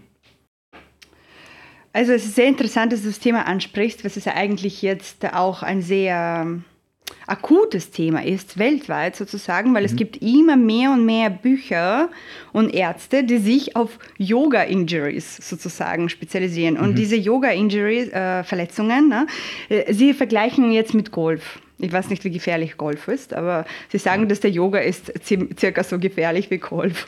Dass man kriegt schon da richtig chronische Krankheiten auch, hängt natürlich, äh, so wie du sagst, auf der Mangel der Ausbildung oder auf der Gruppen- oder YouTube-Videos und so weiter, wie bei ja. jedem Sport. Wie du sagst, wenn man nicht vorbereitet ist, kann man auch nicht die schwarze Piste mit Ski runterfahren. Ne? Ja. Man muss ja langsam anfangen und mhm. sich aufbauen. Man kommt vielleicht runter, aber man weiß nicht, was da ja. passiert ist. Wie war die Frage noch einmal? Ähm, wie, wie, du zu deinem Bandscheibenvorfall mhm. gekommen bist mein Bandscheibenvorfall. Falsche Lehrer oder, oder du warst in Indien, war das vor oder nach Indien? Also ich habe Bandscheibenvorfall, äh, meine, also meine Halswirbelsäule ja. C4 bis C7. Okay. Es ist so, Yoga, was ich für mich jetzt verstanden habe, weil ich habe schon so viele natürlich Therapien gemacht und mhm. Ärzte und alles Mögliche. Ähm, die Muskeln, die verspannt sind, darf man nicht dehnen. Verkürzte Muskeln dehnt man, verspannte Muskeln entspannt man. Sprich, man muss sie massieren. Wenn bei uns allen die Muskeln sind verspannt, vor allem hier, fangen mhm. wir an, sie zu dehnen und das tut so weh und das ist so voll angenehm. Was passiert aber? Nervensystem verspannen Muskeln noch, noch mehr. mehr. weil sie... Schutzhaltung. Genau. Also man muss denken, okay, was ist die Ursache von dem Ganzen? Genau. Das heißt, Nervensystem ist eh schon verspannt, weil es Angst hat und jetzt tust du noch mehr weh und Nervensystem verspannt es noch mehr. Mhm. Ich glaube, das ist bei mir mal so angefangen, und dann noch dazu gekommen Überbeweglichkeit. Das heißt, ja, beim das Nacken. Genau. genau. Beim Nacken ist es so, dass, äh, weil die gehen vice versa, verstehst du, Sascha? Mhm. Äh, Kopf bewegen wir am meisten. Wir bewegen nichts im Körper so viel wie Kopf, mhm. vor allem manche von uns. Kopf bewegen wir am meisten. Kopf ist urschwer. Mhm sechs bis acht Kilos was. Ja, bei manchen weniger, glaube ich. Aber, ja. ja, wenn man so anschätzen könnte. Dann, äh, äh, die äh, Halswirbelsäulen bewegen sich am meisten auch von dem Bewegungsgrad. Ja. Die können beugen und rotieren, wo die anderen Wirbelsäulen entweder oder eher machen. Mhm.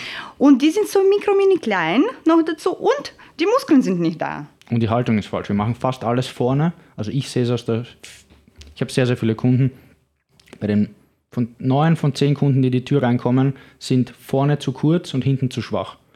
Meistens die Rückenmuskulatur viel zu schwach und die vordere Muskulatur viel zu unbeweglich oder verkümmert, mhm. weil if you don't use it, you lose it. Und wenn wir immer nach vorne sind und die Rückenmuskulatur nicht aktivieren, weil wir haben ein Handy vorne, wir haben mhm. Tablets vorne, wir haben Fernbedienung vorne, Autofahren ist vorne, ist alles eher frontal und nicht ähm, in der Rückseite. Du hast recht. Ähm, deswegen, deswegen ist das größte Problem, was ich sehe bei Yogis, wenn wir beim Bandscheibenvorfall sind, oder Leute, die sehr viel Yogi, Yoga praktizieren, die sollten mehr Krafttraining machen. Genauso umgekehrt, die Leute, die so viel Krafttraining machen, sollten mehr Yoga machen. Es ist immer so ein, ein Gleichgewicht. 100 Prozent. Deswegen sage ich ja, dass äh, jetzt... Ähm, also man muss stabilisieren, man muss dehnen. Oben zu stabilisieren ist ziemlich schwer. Also ja. ich bin zu Bandscheibenvorfall gekommen. Äh, sagen wir jetzt, mag schon sein genetisch irgendwas, mhm. aber es kann definitiv auch sein, dass es ist durch falsche Logik hinter meinen Bewegungen, mhm. die ich leider zu spät äh, irgendwie verstanden habe. Aber Weil, dafür hast du jetzt verstanden, oder? Und jetzt kannst du ja. gut damit umgehen? Also ich habe das ein bisschen früher verstanden. Ja, okay. Also ich, äh, für alle. Wenn ich angefangen habe zu unterrichten, habe ich das schon gewusst. ich habe niemanden falsch unterrichtet. Ja. Aber natürlich, als ich selber praktiziert habe, habe ich natürlich wie alle immer gedent. Mit meinen Kunden gar nichts. Mhm. Also ich sage es immer, immer Schmerzen vermeiden hier. Aber verkürzte Muskeln ist es mir egal egal, die sollen wehtun. Mhm. Nur verspannte Muskeln nicht. Die müssen wir schonen, umgekehrt zusammenziehen und so weiter. Okay. Und was Aber, war Nummer drei? Vorteil? Was war Nummer eins und zwei? Das musst du wissen. Sag. ja, also Nummer eins war, ich sage es, dass der Geist ist im Körper drinnen. Mhm. Nummer zwei ist, dass der, man reguliert, stimuliert Körper, dass er sich selber heilt. Hormone und so Nummer weiter. zwei, genau. Und Nummer drei, es ist definitiv die äh, ich glaube, dass es ist großartig, wenn man zu dem Mindset ein bisschen kommt. Ne? Mhm. Wenn man dann durch Yoga, wir kommen immer von äußeren, von groberen Schichten. Das heißt, wir gehen vom physischen ein bisschen tiefer hinein. Gehen granular nach unten. Und, genau. Ja. Und ich würde sagen, Nummer drei, es ist großartig, wenn eine Lehrerin oder ein Lehrer oder Schüler als solcher zu Gedanke kommt, während der Yogastunde oder durch Yoga, dass, oh gosh, ich könnte ein bisschen liebevoller sein, ich könnte ein bisschen mehr lächeln, ich mhm. könnte fröhlicher sein. Und wenn das passiert, das finde ich Nummer drei definitiv. Okay. Also Super. diesen ganze Lebensfreude, Leichtigkeit, eben, boah, ich habe in mir diese Kraft, ich habe in mir diese ja. Sonnen, Potenzial und jetzt erkenne ich das und das ist toll. Aber es ist natürlich ein bisschen, würde ich sagen, es ist, bei manchen kommt es ein bisschen dann später. Es ist ein Prozess, ja, es geht nicht von heute auf morgen. Genau. Okay. Ähm, in deiner Yogaschule ist mehr geistig oder mehr körperlich das Yoga? Definitiv beides. Okay. Also es ist definitiv beides, weil wie du weißt, das spielt ja wieder vice versa. Es ist auch Unterschied zum Beispiel, schau, ich mache eine Übung ich sag's, beug dich, also keine Ahnung, stell die Füße, atme ein, mhm. streck deine Wirbelsäule, ausatmen, komm nach vorne, kann ich sagen. Oder ich kann natürlich einfach einen Akzent drauf geben, schau, dass eben deine Aufmerksamkeit ist da. Mhm. Ne? Das heißt, es geht definitiv geistig und dann schiebt man einfach so immer dazwischen irgendwelche ja. coole Sachen, mhm. die dann natürlich hängen bleiben. Aber natürlich für geistige Arbeit, wenn man das richtig jetzt Yoga als ähm, ähm, Philosophie betrachtet, da muss man schon natürlich eine ein andere Art von Unterrichten machen. Ja. Das heißt, man natürlich integriert das so weit hinein, wie man kann. Das und geht, aber es ist trotzdem vorrangig, kommen die Menschen, so wie das wäre eine gute Überleitung zum nächsten Satz, die meisten Menschen fangen an aus dem körperlichen Aspekt, bleiben aber dann vielleicht bei Yoga aus einem anderen Aspekt. Ja, richtig. Wie war das bei dir? Du bist wahrscheinlich auch nicht, boah, Yoga ist philosophisch, ich mag Yoga machen, sondern zuerst, ja. ah, Yoga ist vielleicht ein Trend, ich mache Yoga, um beweglicher zu bleiben, um ein bisschen mich fitter zu halten. Ja. Und dann hast du erst die ganzen philosophischen Lehren mitbekommen, oder? Definitiv.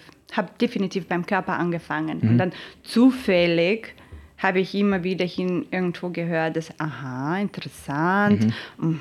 Mhm, es gibt sowas, aha, und Stillsitzen ist auch irgendwie lässig, mhm. aha, und da gibt es die ganzen diesen Theorien und Erklärungen, wie interessant. Man findet schon die Antworten dann mit der Zeit. Aber das liegt natürlich auch an, der, an dem, zu wem man kommt. Ne? Ja. Das heißt, wenn du einfach zu einem zum Beispiel ich, wenn ich komme jetzt zu einer Yogalehrerin, die sich wahnsinnig äh, diese ganzen Kopfstände und Herrenstände ja. und so weiter geil findet, da bin ich davon begeistert. Wenn zum Beispiel natürlich jemand zu mir kommt, der mich die Philosophie so wahnsinnig begeistert, wird mhm. natürlich mein Kunde durch meine Persönlichkeit auch ein bisschen mehr in diese Welt eingetaucht. Ja, ja. Aber das kannst du nicht äh, verhindern. Weißt du? Weil es ist so wie bei jedem also der, der, der Mensch, Trainer. der das ja. ähm, unterrichtet, natürlich äh, gibt seine eigene Persönlichkeit dazu, seine Interessen dazu und so wird der Kunde natürlich auch. Ähm, ist dieser Uniqueness-Faktor, auch dieser Einzigartigkeitsfaktor. Definitiv. Genau. Was ist der größte Unterscheidungsmerkmal von Asanga-Yoga oder Asanga-Yoga zu allen anderen Yogaschulen? Hm. Mal, gute Frage. Ja, das müsste ich sogar wissen, bevor ich die Schule gegründet habe. Jetzt komme ich erst, das hm, muss man sich überlegen. Du, ich äh, finde es natürlich, dass, ähm, wie soll ich sagen, ich glaube, dass durch dieses ähm, Verständnis, also ich gehe definitiv nicht in, also ich mache wahnsinnig viele Körper, mhm. aber ich gehe natürlich von diesem ähm, gesamten aus, extremst. Ja. Das heißt, ich würde jetzt nicht sagen, also weißt du, es gibt zum Beispiel so, im Moment denkt man, dass die Yoga ist gut für alles. Egal, ob du jetzt reich werden willst oder, keine Ahnung, Kind bekommen möchtest oder ja. Mann deines Lebens treffen willst oder äh, Gott sehen. Es ist alles Yoga. Yoga ist Antwort auf alles. Mhm. Und natürlich, ähm, ich... Ähm, würde schon sagen, dass ich habe es aufgrund meines Studiums und äh, Vorgeschichte und wie du sagst, Werdegang ja. ein bisschen einen klareren Überblick und ein bisschen mhm. breiteren Überblick, was dieses Thema betrifft. Ja, okay, gut. Du bietest Privatkurse an. ähm, also 1 zu 1 oder 2 zu 1, dann auch Gruppenkurse, also mit mehreren Leuten, oder? Das ist das Yoga, was eigentlich die meisten kennen. Man geht um 9 Uhr zu dir und hat von 9 60 Minuten oder 90 Minuten eine Yogastunde. Mhm. Und dann bietest du noch Ausbildungen und Retreats an. Mhm. Also, wo sind diese Retreats? Jetzt natürlich ein Jahr ja, war das eine ganze ja. Pause und früher habe ich das unterschiedlichst gemacht, sehr viel in den Bergen, mhm. also in Tirol. Ja. Und äh, Gruppenstunden mache ich schon lange nicht. Ich habe äh, für Wienerin immer wieder, also regelmäßig unterrichtet, früher auch, aber in dem letzten Jahr überhaupt keine Gruppenstunden mhm. gemacht. Nein. Also nur privat. Nur private Stunden, ja. ja. Weil äh, definitiv, ich habe mich natürlich in den letzten paar Jahren sehr viel mit eben UNO-Arbeit beschäftigt, mhm. mit meiner PhD-Arbeit und mit meinem Buch. Und ich bin irgendwie so tief in diesen ganzen Studium rein und diese philosophischen, wissenschaftlichen Arbeiten reingegangen, dass mhm.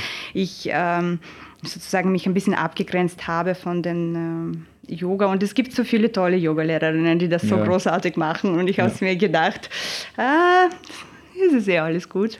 Ich mache nur die private Stunden und den mm, Rest mache ich jetzt im Moment nur meine wissenschaftliche Arbeit. Okay. Also mehr männliche oder mehr weibliche Kunden? Ähm, mehr weiblichen definitiv. Ja. Es gibt die Yoga Alliance. Ähm, ist das so ein, so ein wie ein Dachverband im Sport, Yoga Alliance, und da gibt es Ausbildungen wie ähm, Reg also registrierter Yoga-Teacher 200, das heißt so viel wie 200 Stunden absolviert und 500. Mhm. Ähm, du hast ja beide Ausbildungen. Sind die aussagekräftig? Oder ist das mal, okay, das hat man, gibt es auch, man braucht keinen Namen nennen, aber gibt es einige Yoga-Lehrer, die dieses Zertifikat haben und trotzdem nicht wirklich wissen, was Yoga ist. Das hm. gibt es bei uns halt im, im Training auch. Die haben, es ist ein Unterschied zwischen zertifiziert und qualifiziert. Viele mhm. sind zertifiziert, haben viele Plakate. Ich habe da auch einiges hängen, aber hängt halt, weil es viele beeindruckt. Aber es hat nichts zu tun, ob du qualifiziert bist. Ist im Yoga auch so?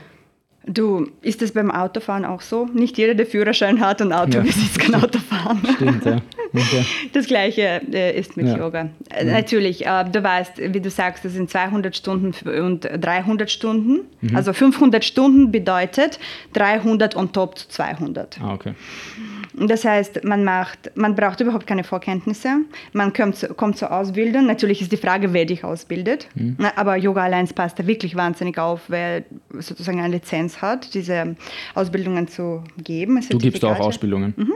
von Yoga Alliance. Okay. Von Yoga Alliance, genau. Also ich habe diese Lizenz und jetzt in 200 Stunden kriegst du die Yoga-Ausbildung und du bist halt Registered Yoga Teacher 200 Stunden ja, wie viel kann man da lernen? Es ist, äh, hängt so von so vielen Faktoren ab. Mhm. Und dann machst du, danach kannst du dann noch machen 300 Stunden und dann bist du halt eben diese fünf. Ja.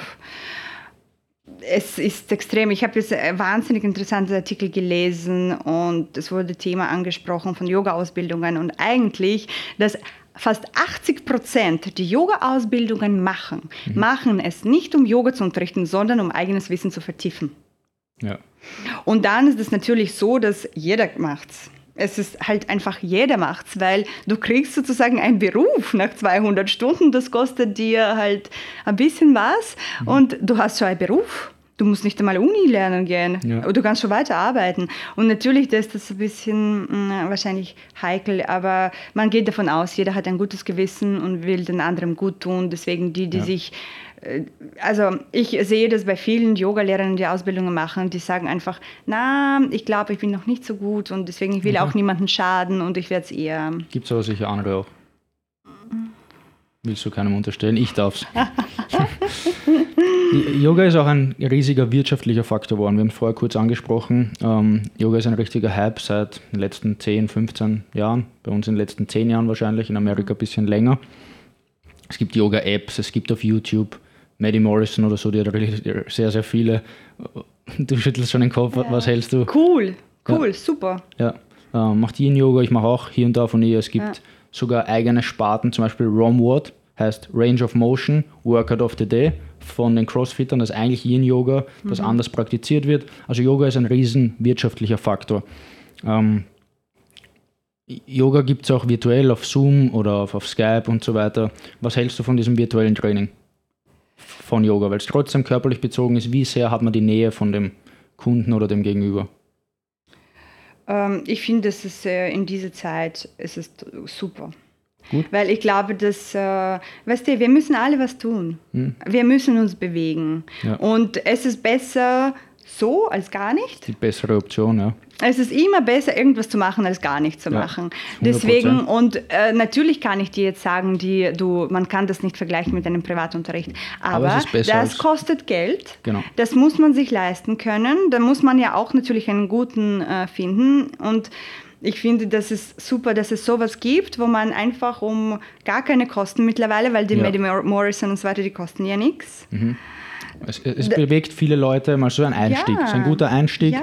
und danach kann man immer noch einen Yoga-Teacher oder sowas engagieren.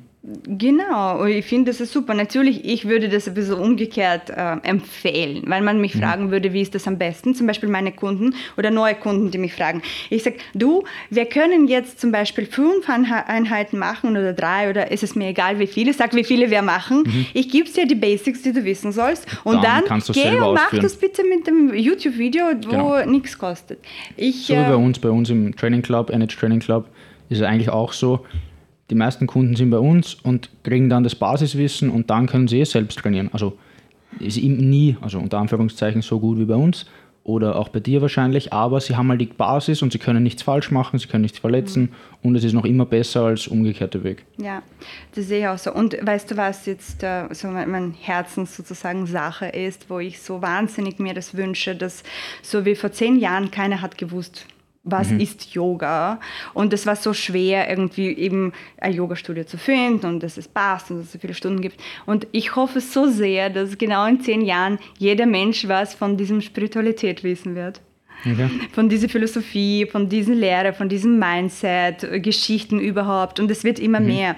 Und ich hoffe, dass so wie Yoga im Vergleich zu vor zehn Jahren jetzt ein Hype und Trend geworden ist, dass diese Themen von Spiritualität, Philosophie auch genauso wahnsinnig praktiziert werden und extremst zugänglich werden, wie Yoga jetzt.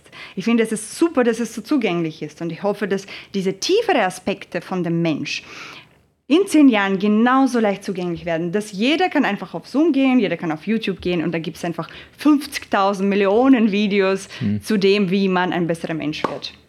Und äh, das Aber die ist... meisten, also wenn Ja. ich Yoga auf YouTube eingeben würde, hätte ich noch nicht wirklich diese philosophischen Aspekte davon ich ja. mitbekommen. Fast Ja. nur diesen körperlichen. Sag ich Oder ja. zu 95 Prozent. Ja. Außer man geht halt tiefer und gibt vielleicht Yogis, Profi, also Meister ein aus Indien oder so und dann der macht das vielleicht auf Indisch, versteht man nicht, oder gibt es irgendeinen auf Englisch. Ja. Ähm, aber so wirklich philosophisch, Es, es klingt so, sagen wir, blöd, aber ich hoffe, dass Philosophie und Spiritualität wird auch zu so einer tolle Industrie wie Yoga. Ich ich glaube, der Punkt ist, was ich auch bei mir sehe, oder auch damals als Sportler, Kampfsport vor allem, sage ich, ist mindestens 50% geistig und 50% körperlich. Aber dieses Körperliche kann man messen. Dieses Körperliche kann man angreifen. Spiritualität kann man nicht wirklich messen, angreifen, quantifizieren. Noch nicht vielleicht, oder nicht, da müsste man vielleicht was anderes sagen, aber nicht so wirklich für die breite Masse. Wenn ich jetzt weiß, ich kann einen herabschauenden Hund und ich habe Schmerzen und nach einem Monat kann ich ihn und habe keine Schmerzen, bin ich beweglicher. Aber Ja. wie weiß ich, ob ich dankbarer bin oder wie weiß ich, ob ich spirituell mehr spirituell bin oder wie, wie, wie, kann ich, wie könnte ich das messen? Oder es ist vielleicht genau das das Problem, dass man alles quantifizieren will und nicht mehr fühlt. Ähm, Ich kann dir definitiv sagen, wie man das auch, äh, also zum Beispiel Neurofeedback. Neurofeedback auch, aber was ich jetzt ein bisschen leichter sagen wollte, zum Beispiel, ich bin jetzt schlecht drauf, wie lange dauert es, bis ich es erkenne und es verändere? Okay. Ich äh, warte jetzt auf eine Nachricht, wie oft schaue ich jetzt auf WhatsApp und ob es online und ob es gelesen und dann wie Verrückte gehe raus und dann gehe wieder rein. Wie lange dauert es, bis ich es erkenne, dass ich spinne und bis ich äh, genug Kraft habe, meinen Geist zu steuern und zu sagen, lass es aus. Und so kannst du das gut quantifizieren. Oder ich fahre hinter dem Auto. Der Auto fährt 30 in der 30er-Zone. Wer fährt schon 30 in der 30er-Zone? Und der nervt mich. Und ich will hupfen und ich will blinken und ich werde verrückt. Wie lange dauert es, bis ich sage, du, wurscht, lass ihn fahren. Und so kannst du quantifizieren, wie du, wie, du deinen Geist steuern kannst. Und das ist so, wie ich sage es immer der Beispiel, wenn mich jemand fragt, was ist die Meditation und so, sage ich, so wie ich jetzt vor dir sitze und bewege meine Hand, obwohl ich sie nicht brauche. Aber ja. sie bewegt sich einfach mal so. Ne? Und Körperkontrolle habe ich ja. Deswegen sage ich, du, die Hand, ich brauche dich nicht, leg dich hin, lieg mhm. ruhig. Okay. Aber mein Geist bewegt sich ja so die ganze Zeit und ich habe keine Kontrolle. Das heißt, das zu lernen und meinem Geist so wie der Hand zu sagen, ich brauche dich jetzt nicht, beruhige dich. Oder ich will, dass du jetzt nicht so misstrauf bist, weil es zahlt mhm. sich nicht aus, sei gut drauf. Und ich mache das. Das heißt, diese Kontrolle zu äh, kriegen ist äh, toll, großartig. Man muss es unbedingt lernen und man kann es quantifizieren in solchen Sachen. Oder du kriegst ja auch sofort ein Feedback von den Menschen. Ne? Du siehst das ja. ja. Wie lernt man das am besten, wenn man Geist steuern. Ja. Also, was du erwähnt hast, es gibt ja diese Elektroenzephalogramm, das ist so ein mhm. Neurofeedback-Geräte, die jetzt mittlerweile schon so zugänglich sind für uns. Früher war das nur so irgendwie im Labor, ja, wo für die Kinder, wo ADHS äh, mhm. diagnostiziert ja. wird und so weiter. Genau. Und für, für solche Leute, dass man sieht, dass Yoga auch einen Benefit hat für solche Kinder zum Beispiel, damit sie die ja, sie, sie messen, da werden Elektroden halt angeklebt am Hirn und, und ja. da werden am Computer angesteckt ja. und die Software spuckt dann aus, welche Hirnareale mehr aktiv sind als andere. Siehst du, das, wir sagen ja auch, Yoga hilft. Man kann das Yoga nennen, man kann das sagen, eben diese Meditation oder Meditation, man kann sagen, diese Aufmerksamkeit, Achtsamkeit und genau, Übungen, ja. oder Konzentrationstraining. Es ist, sagen wir so, egal wie du es nennst. Ob ja. das jetzt mit Yoga zu tun hat oder nicht. Eins ist fix wenn irgendwas stimmt, dann alle sagen es das Gleiche. Das heißt, ob das jetzt ein Neurowissenschaftler ist Mind oder... Gym gibt es auch und lauter so Sachen. Gibt's. Egal wer spricht, ob das jetzt ein Guru aus Indien ist oder ein Neurowissenschaftler aus Oxford oder jetzt irgendwer noch ganz anders oder halt ein äh, Coach bei dem, äh, keine Ahnung, bei dem Skifahrer, mhm. die alle werden sagen, man muss den Geist steuern lernen in ihren Worten. Der eine sagt so, genau. der andere sagt so. Aber, aber Fakt bleibt, wir müssen ja. die Kontrolle kriegen. Deswegen würde ich das sogar dieses Wort Yoga einfach komplett auslassen. Es ist mir egal, wie das heißt. Hauptsache, man versteht, um was es geht. Mhm. Und es gibt so viele unterschiedliche Arten. Und eben diese Neurofeedback-Gerät, Elektroenzephalogramm, der zeigt ja, die gibt es ja einfach äh, Live-Feedback, mhm. so wie ähm, du Herz dir vorstellen kannst und du siehst äh, diese Diagramme. Puls, Herzfrequenz, ja. Genau, und du siehst, wie das läuft. Genau so siehst du das. Und das heißt, plötzlich verstehst du, dass deine Gedanken werden mal wie, manifestiert. Und nicht manifestiert, sondern du siehst, dass es sie gibt. Weil sie bewegen ja, sich. Genau. Und sie haben das, diese Neurofeedback. Es gibt ja auch Biofeedback. Ja. Und da siehst du auch, das ist eine tolle Sache. Ich habe es gemacht, das ist so wie Hautleitbild, also wie man schweißt. Genau. Schweiß Atemfrequenz, genau. Körpertemperatur. Die sagen dir 2 plus 2 und sie sagen dir 155 minus 10 und ja, du siehst, wie du schwitzt. Ja, wir haben das gemacht in der Schule, in der Südstadt im Leistungssportmodell, ähm, um eine Achtsamkeitsübung zu üben. Funktioniert so, wenn ich es kurz ausführen kann, ist, mhm. sie haben Biofeedback und Neurofeedback angeschlossen an uns mhm. und sie haben dich unter Stress gesetzt und dann diese Übung. damit imitiert man einen vor dem Wettkampf, damit man nicht so nervös ist, weil ich war extrem nervös beim Wettkampf. Mhm, mhm. und dann war der Psychologe da und man hat das gemacht in einem Setting und das war auch unter Stress ausgesetzt und dann Augen zu, also Augen schließen, ist mal die ersten Reize zu eliminieren, weil die, mhm. das Hirn verarbeitet, ja. das Sehen verarbeitet ähm, oder braucht sehr viel Energie im ja, Hirn. Ja. Und dann ist es den Atem beobachten. Durch die Nase tief einatmen, mhm. tief ausatmen. Dann der nächste Schritt war, deinen Körper zu scannen. Schauen, wo ist es kalt, wo ist es warm, wo schwitzt man. Dann vielleicht, was hört man, was riecht man, was fühlt man. Und dann vielleicht alle diese Faktoren gleichzeitig, nicht springend, sondern gleichzeitig mhm. zu machen und die ersten Sessions war es sehr, sehr schwer. Und dann so nach einem Jahr habe ich innerhalb von, ich sage jetzt irgendeine Hausnummer, irgendeine Zahl war von, wenn man von 1 bis 10 geht, 10 war mein ärgstes Stresslevel. Ich bin dann runtergekommen innerhalb von einer Minute auf Stresslevel 3 bis 4. Also relativ schnell und das kann man halt lernen. Ähm, und das war für mich auch, also wenn ich es jetzt betrachte, ist das wie Yoga gewesen. Kann man halt anders nennen, ja, war Achtsamkeit, ja, ja. aber eigentlich ist es die Grundidee von Yoga, dass man seinen Geist steuern kann. Ja, das ist, du wirst nicht auf WhatsApp gehen und schauen, ob es online ist. Genau. ja, dass, ich, dass ich selbst einfach sein im Moment. Ja, da, da, um das geht's. Genau um das geht's. Und das Baby muss ja auch lernen, ähm, die Sachen zu greifen. Wenn du mhm. ein Baby anschaust, der muss echt lernen, Geht schon. Thank you for watching. Ja, nein, geht schon. Ein Baby muss ja auch lernen, die Sachen, wie er die Sachen greift und wie er die Sachen hebt und so weiter. Und jetzt müssen wir, wie ein Baby, lernen, äh, Geist zu steuern. Und es gibt halt eben solche Übungen, wie du genau jetzt äh, geschildert hast. Und das ist wahnsinnig wichtig. Das ist ja viel wichtiger fast. Wie oft machst du Yoga? Heute habe ich schon drei Stunden gemacht. Okay. Was für eine Art?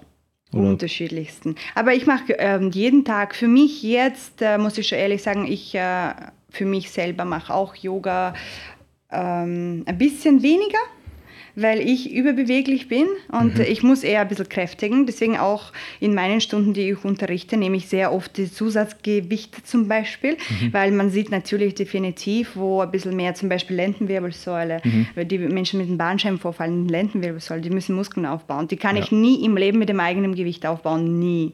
Egal wie oft ich das wiederhole. Ich muss richtig Gewicht draufgeben, um Muskel zu überfordern, damit Aber er Gott sei Dank sagst du aufbaut. das, weil viele Yogis oder Yoginis glauben ja, okay, ich kann halt so aussehen körperlich vielleicht wie du, ohne Gewicht dann auch. Nein, also Muskel wächst ja nicht ohne Gewicht, das Ja. ist schon klar.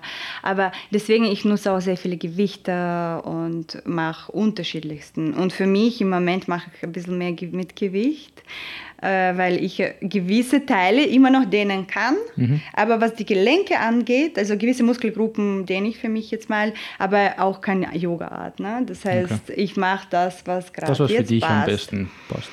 Und dann schaue ich natürlich bei mir auf die Gelenke, die ich sage, aha, diese Gelenke darf ich nicht dehnen. Bewusst gehe ich nicht dorthin, wo ich könnte, nur damit es ein bisschen zusammenwächst. Ne? Weil die Knochen halten sich ja nicht. Die Muskeln und Bänder Bänder, müssen die Gelenke, halten. Gewebe. Und die müssen so richtig sie halten. Da muss die Spannung, gehört die Spannung Mhm. ja drinnen. Ne? Sonst, schau, also sonst schieben sie sich hin und Ja, her. Ne? Disbalancen entstehen und so weiter. Mhm. Hast du eine Morgenroutine? Ja, Okay, und zwar? Ich habe die Checkliste, wirst nicht glauben. Okay. Ich äh, drucke es mir jede Woche am Montag in der Früh. Ich habe so meine Checklisten mit meinen täglichen Routinen. Da gehören sehr viele aus Ayurveda. Zum Beispiel auch so mit ganz normalen Sachen wie Zunge reinigen, Öl ziehen, Nase, diesen Neti heißt das. Dann habe ich Netipot, ja. Netipot, genau. Dann Gibst du da auch Manuka-Honig oder so rein? Nein, ich mache das nur mit Salz. Nur mit Salzwasser. Okay. Mhm, Nur mit Salzwasser, so wie ich es in Indien gelernt habe. Und dann äh, habe ich mein natürlich warmes Wasser mit Zitrone und dann gibt es Zähne und dann mache ich meine Meditation, dann mache ich meine, auch wenn es nur 10 Minuten ist. Es, es, es klingt so lang in die Länge gezogen, ich Mhm. Also brauche halbe 20 Stunde Minuten, ja. ich bin fertig. Und wir wissen, dass es besser 20 Minuten plus minus jeden Tag als 90 Minuten einmal pro Woche. Genau. Und du bist, manche sind in der Früh eine Stunde am Handy oder am WC dann und, und schauen in Instagram und bleiben hängen. Ja. Also es hört sich viel an, aber ich habe auch meine Morgenroutine, aber es geht eigentlich in 15 bis 20 Minuten. Erledigt und das merkst du Man nicht. fühlt sich besser, äh, ja, man kann so in den Tag einfach starten. Ja, während der andere das nust zehnmal auf dem Handy und am Wecker bist du zehnmal fertig. Ja, definitiv. Äh, Routinen sind extrem wichtig. Sie Mhm. beweisen das auch mit diesem ganzen Nervensystem, dass es klare Anhaltspunkte Ja. gibt. Das ist toll und für Disziplin. Mhm. Und wie man Tag startet. Also, weiß er selber, jeder weiß. Disziplin ist eher ein gutes Wort, weil Motivation kommt und geht, aber Disziplin bleibt. Das ist wichtig. Sicher. Ohne Disziplin, Yoga ist ja auch Disziplin. Es klingt so Mhm. romantisch und mei, fein und Liebe und Freude, aber man braucht Disziplin. Ja. So einfach spüre ich die Freude nicht, gell? Am Ja, Anfang. oder, oder oft, ja, dann dass du sagst, okay, ah, ich bin heute müde, aber ich muss meine Session trotzdem reinbringen, wie beim Sportler. Genau. Alles natürlich. Was Disziplin. frühstückst du? Mm, eher nicht. Eher? Okay.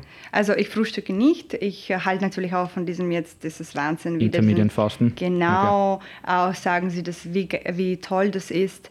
Es ist nur, dass äh, bei mir, das ist so ein bisschen ein Thema, da bin ich mir noch selber nicht sicher, weil ich selber noch so ein bisschen im Zweifel bin.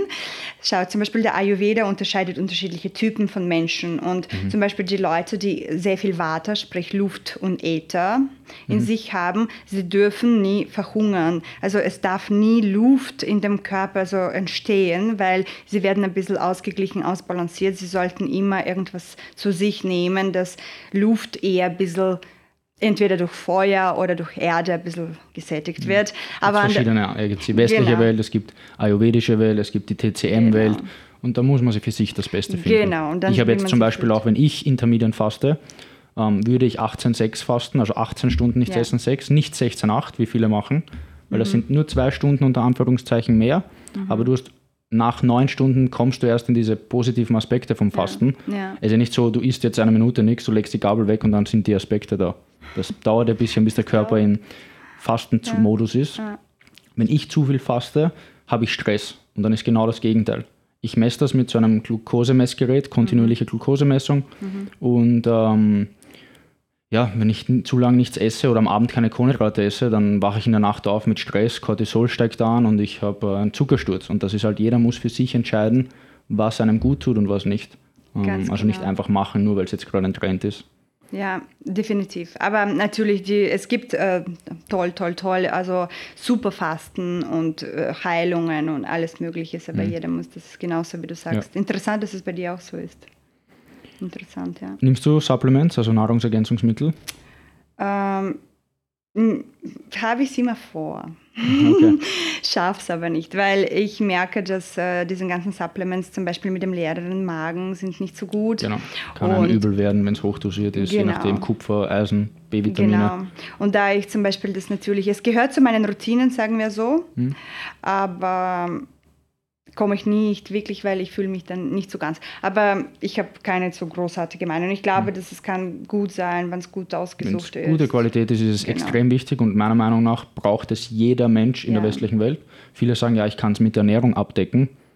Du lebst nicht irgendwo in Santo Domingo, wo Sonne scheint, wo die zu wenig Geld haben, dass sie dem der Kuh schlechtes Essen geben. Das, die Kuh soll essen, haben sie mir gesagt, was da wächst und das ist Gras. Also es sind nur grasgefütterte Sonnenweiderinder ähm, und die isst man dort zum Beispiel, wenn es, ähm, oder die Pflanzen sind auch ganz anders. Die Nährstoffe sind viel dichter im Boden und nicht so über äh, nährstoffarme Böden wie bei uns. Bei uns Ja. sind die, die, die Böden verarmt und am Beispiel der Zwiebel ist es so, vor 50 Jahren gibt es eine Studie, hatte die Zwiebel doppelt so viel Nährstoffe wie heute. Das heißt, man müsste eigentlich doppelt so viel essen, um dieselben Nährstoffe zu gelangen. Aber wenn wir alle doppelt so viel essen, schauen wir anders aus. Das heißt, man muss zuführen. Außerdem ist das Stresslevel höher als damals. Also das ist ein Faktor. Wenn die Qualität passt, so wie überall, dann ist es sehr, sehr wichtig.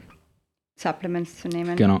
Ja, ich denke auch. Also ich habe sehr viel diese Maya-Kur gemacht und so weiter. Okay. Die geben es auch immer Supplements. Also sie sagen, es ist sehr gut. Viele, ja. Es ist ähm, definitiv auch wichtig, ja. Körper ist ja halt Körper, ne? Hm. muss man. Wie definierst du Erfolg? Für mich definitiv, dass, also es ist auch sozusagen diese zum Sinn des Lebens zurückzukommen, Erfolg, Selbstverwirklichung. Was ist für dich selbstverwirklicht? Bist du selbstverwirklicht? Ich definitiv jeden Tag ein bisschen mehr. Okay. Also am richtigen Weg. Ja, definitiv. Jeder kann eine eigene Skala dafür aussuchen, was auch immer auf den obszisen Ordinaten steht, wie noch immer man das beschriftet. Jeder sucht es für sich aus, aber Selbstverwirklichung definitiv. Okay. Wo siehst du dich in fünf bis sieben Jahren? Ähm, ich sehe mich äh, mit ähm, eben mit meiner Philosophie und meinen ganzen Sachen, ähm, dass ich das richtig irgendwie weitererzählen kann. Okay. Also in der Lehrerposition noch. Bestimmt, ja. Okay. Deswegen, deswegen gebe ich jetzt äh, viel mehr Akzent eher auf die geistige Arbeit, was mein Wissen bezüglich diesen ganzen Themen betrifft. Wie sehr spielt Geld eine Rolle für dich? Du, wie gesagt, ähm, ich freue mich, wenn ich es habe, aber wenn ich es nicht habe, macht es mich nicht traurig. Aber es gehört definitiv eine, eine gute Miete. Was sind, liest du gerne? Oh, extrem. Sehr viel. Was sind deine drei Lieblingsbücher? Boah, du, wahnsinnig viel. Ich lese ja natürlich äh, letzte vier Jahre, da ich äh, meine Doktorarbeit schreibe, lese ich einfach, was Yoga betrifft. Ja. Ich habe jetzt letztens Deine drei besten Yoga-Bücher, die du gerne empfehlen würdest? Also ich werde, ja, äh, die sind schon ein bisschen spezifischer. Ich werde jetzt sagen, für allgemein Wissen, ich finde, dass es jetzt, also meine Lieblingsbücher in der letzten Zeit, ich finde Joy Dispenza, alles einfach genial. Joy Dispenza, top, toll, super. Ich finde jetzt von James Clear, Atomic Habits, Super, habe ich auch. habe ich, äh, finde ich auch super. Und dann das dritte würde ich jetzt nicht sagen, du, es gibt einfach mittlerweile so viele, aber es gibt richtige Leute, die richtig einfach cool sind. Ja, und das gut auch niederschreiben. Atomic Habits zum Beispiel ist eigentlich die Grundaussage, dass dich jeden Tag 1% oder 0,1% Ja. aufs ganze Jahr viel, viel besser macht. Ja, toll. Also den James Clear, ich finde das auch so lässig irgendwie, Mhm. weil die sind so authentisch, diese Leute. Und weißt du, ich, ich mache das jetzt auch, äh, es gibt so viele, diese Gaia.com oder was, da Ja. bin ich äh, drinnen schon seit Jahren. Und da gibt es auch so immer coole ähm, ähm, Videos, Dokus und dann schaue ich mir immer die Namen von den Menschen, die irgendwelche Aussagen treffen, dann google ich sie und dann bestelle ich mir Bücher und lese. Weil es gibt auch natürlich so fancy Autoren, die wir kennen. Es gibt Ja. aber so viele, die einfach so gescheit sind. Unbekannt eigentlich, weil das Marketing oder wer es nicht so interessiert, aber ihre Meinung trotzdem Ja. preisgeben wollen. Also die finde ich auch genial. Ähm, Und jetzt bei Audible, ich höre ur viele Audiobücher und bei Audible bin ich einfach immer dabei. Und es gibt so viel und das, Cool. ist, das Wissen ist unbegrenzt. Man soll sich natürlich nicht in dem verlieren und nicht verwirren. Genau. Nicht paralysieren lassen durch Analyse. Ja, genau. Ähm, was war das beste Investment, das du je getätigt hast? Egal ob Geld, Zeit, Personen. Ein- bestes Investment? Definitiv Indien. Okay. Du, ich war drei Jahre. Also in dich selbst. In, ja, über drei Jahre habe ich mich nichts, also ich habe keine Beziehungen gehabt, ich habe nichts gemacht, ich habe mich nur mit dem beschäftigt, das war einfach großartig. Definitiv 100 Prozent. Aber allgemein, ich sage es immer, nur die Ausbildung. Hm? Also in dich selbst. In dich selbst, ja, Ja, ins in- Wissen. Also ich super. finde, der, die Ausbildung ist das Wichtigste, alles andere ist halt on top. Hm. Super, wenn es ist, wenn es nicht ist, kein Problem, Hauptsache lernen. Wenn du eine Message jetzt durch das Mikrofon an die ganze Welt aussprechen könntest und über den Wolken hängen riesige Lautsprecher und die ganze Welt hört deine Stimme jetzt und ähm, du könntest eine Message bereitstellen. Was wäre das? Ja, würde ich definitiv sagen, so wie ich auch in deinem äh, Fragebogen geschrieben habe, das ist ein Zitat von dem Joy Dispenza, der gesagt hat, The best way to predict your future is to create it. Okay. Und wenn du alles sein kannst, sei das Beste oder mach das Beste, aber mach's wirklich. Ja. Das Und wenn man war's. dich kontaktieren möchte, beziehungsweise Private Lessons bei dir nehm- nehmen möchte oder mehr über Yoga-Philosophie lernen möchte, bei dir die Ausbildung genießen möchte, wie kann man dich kontaktieren? Also man findet natürlich jetzt mittlerweile am einfachsten entweder auf Google oder sogar Instagram. Das ist victoria.lobers, Victoria mit K geschrieben. Und Ja. ja, so ist das. Und ja, ich bin immer da, ich freue mich immer wahnsinnig und äh, bin offen und ja. Danke, Auch- Victoria. Ja.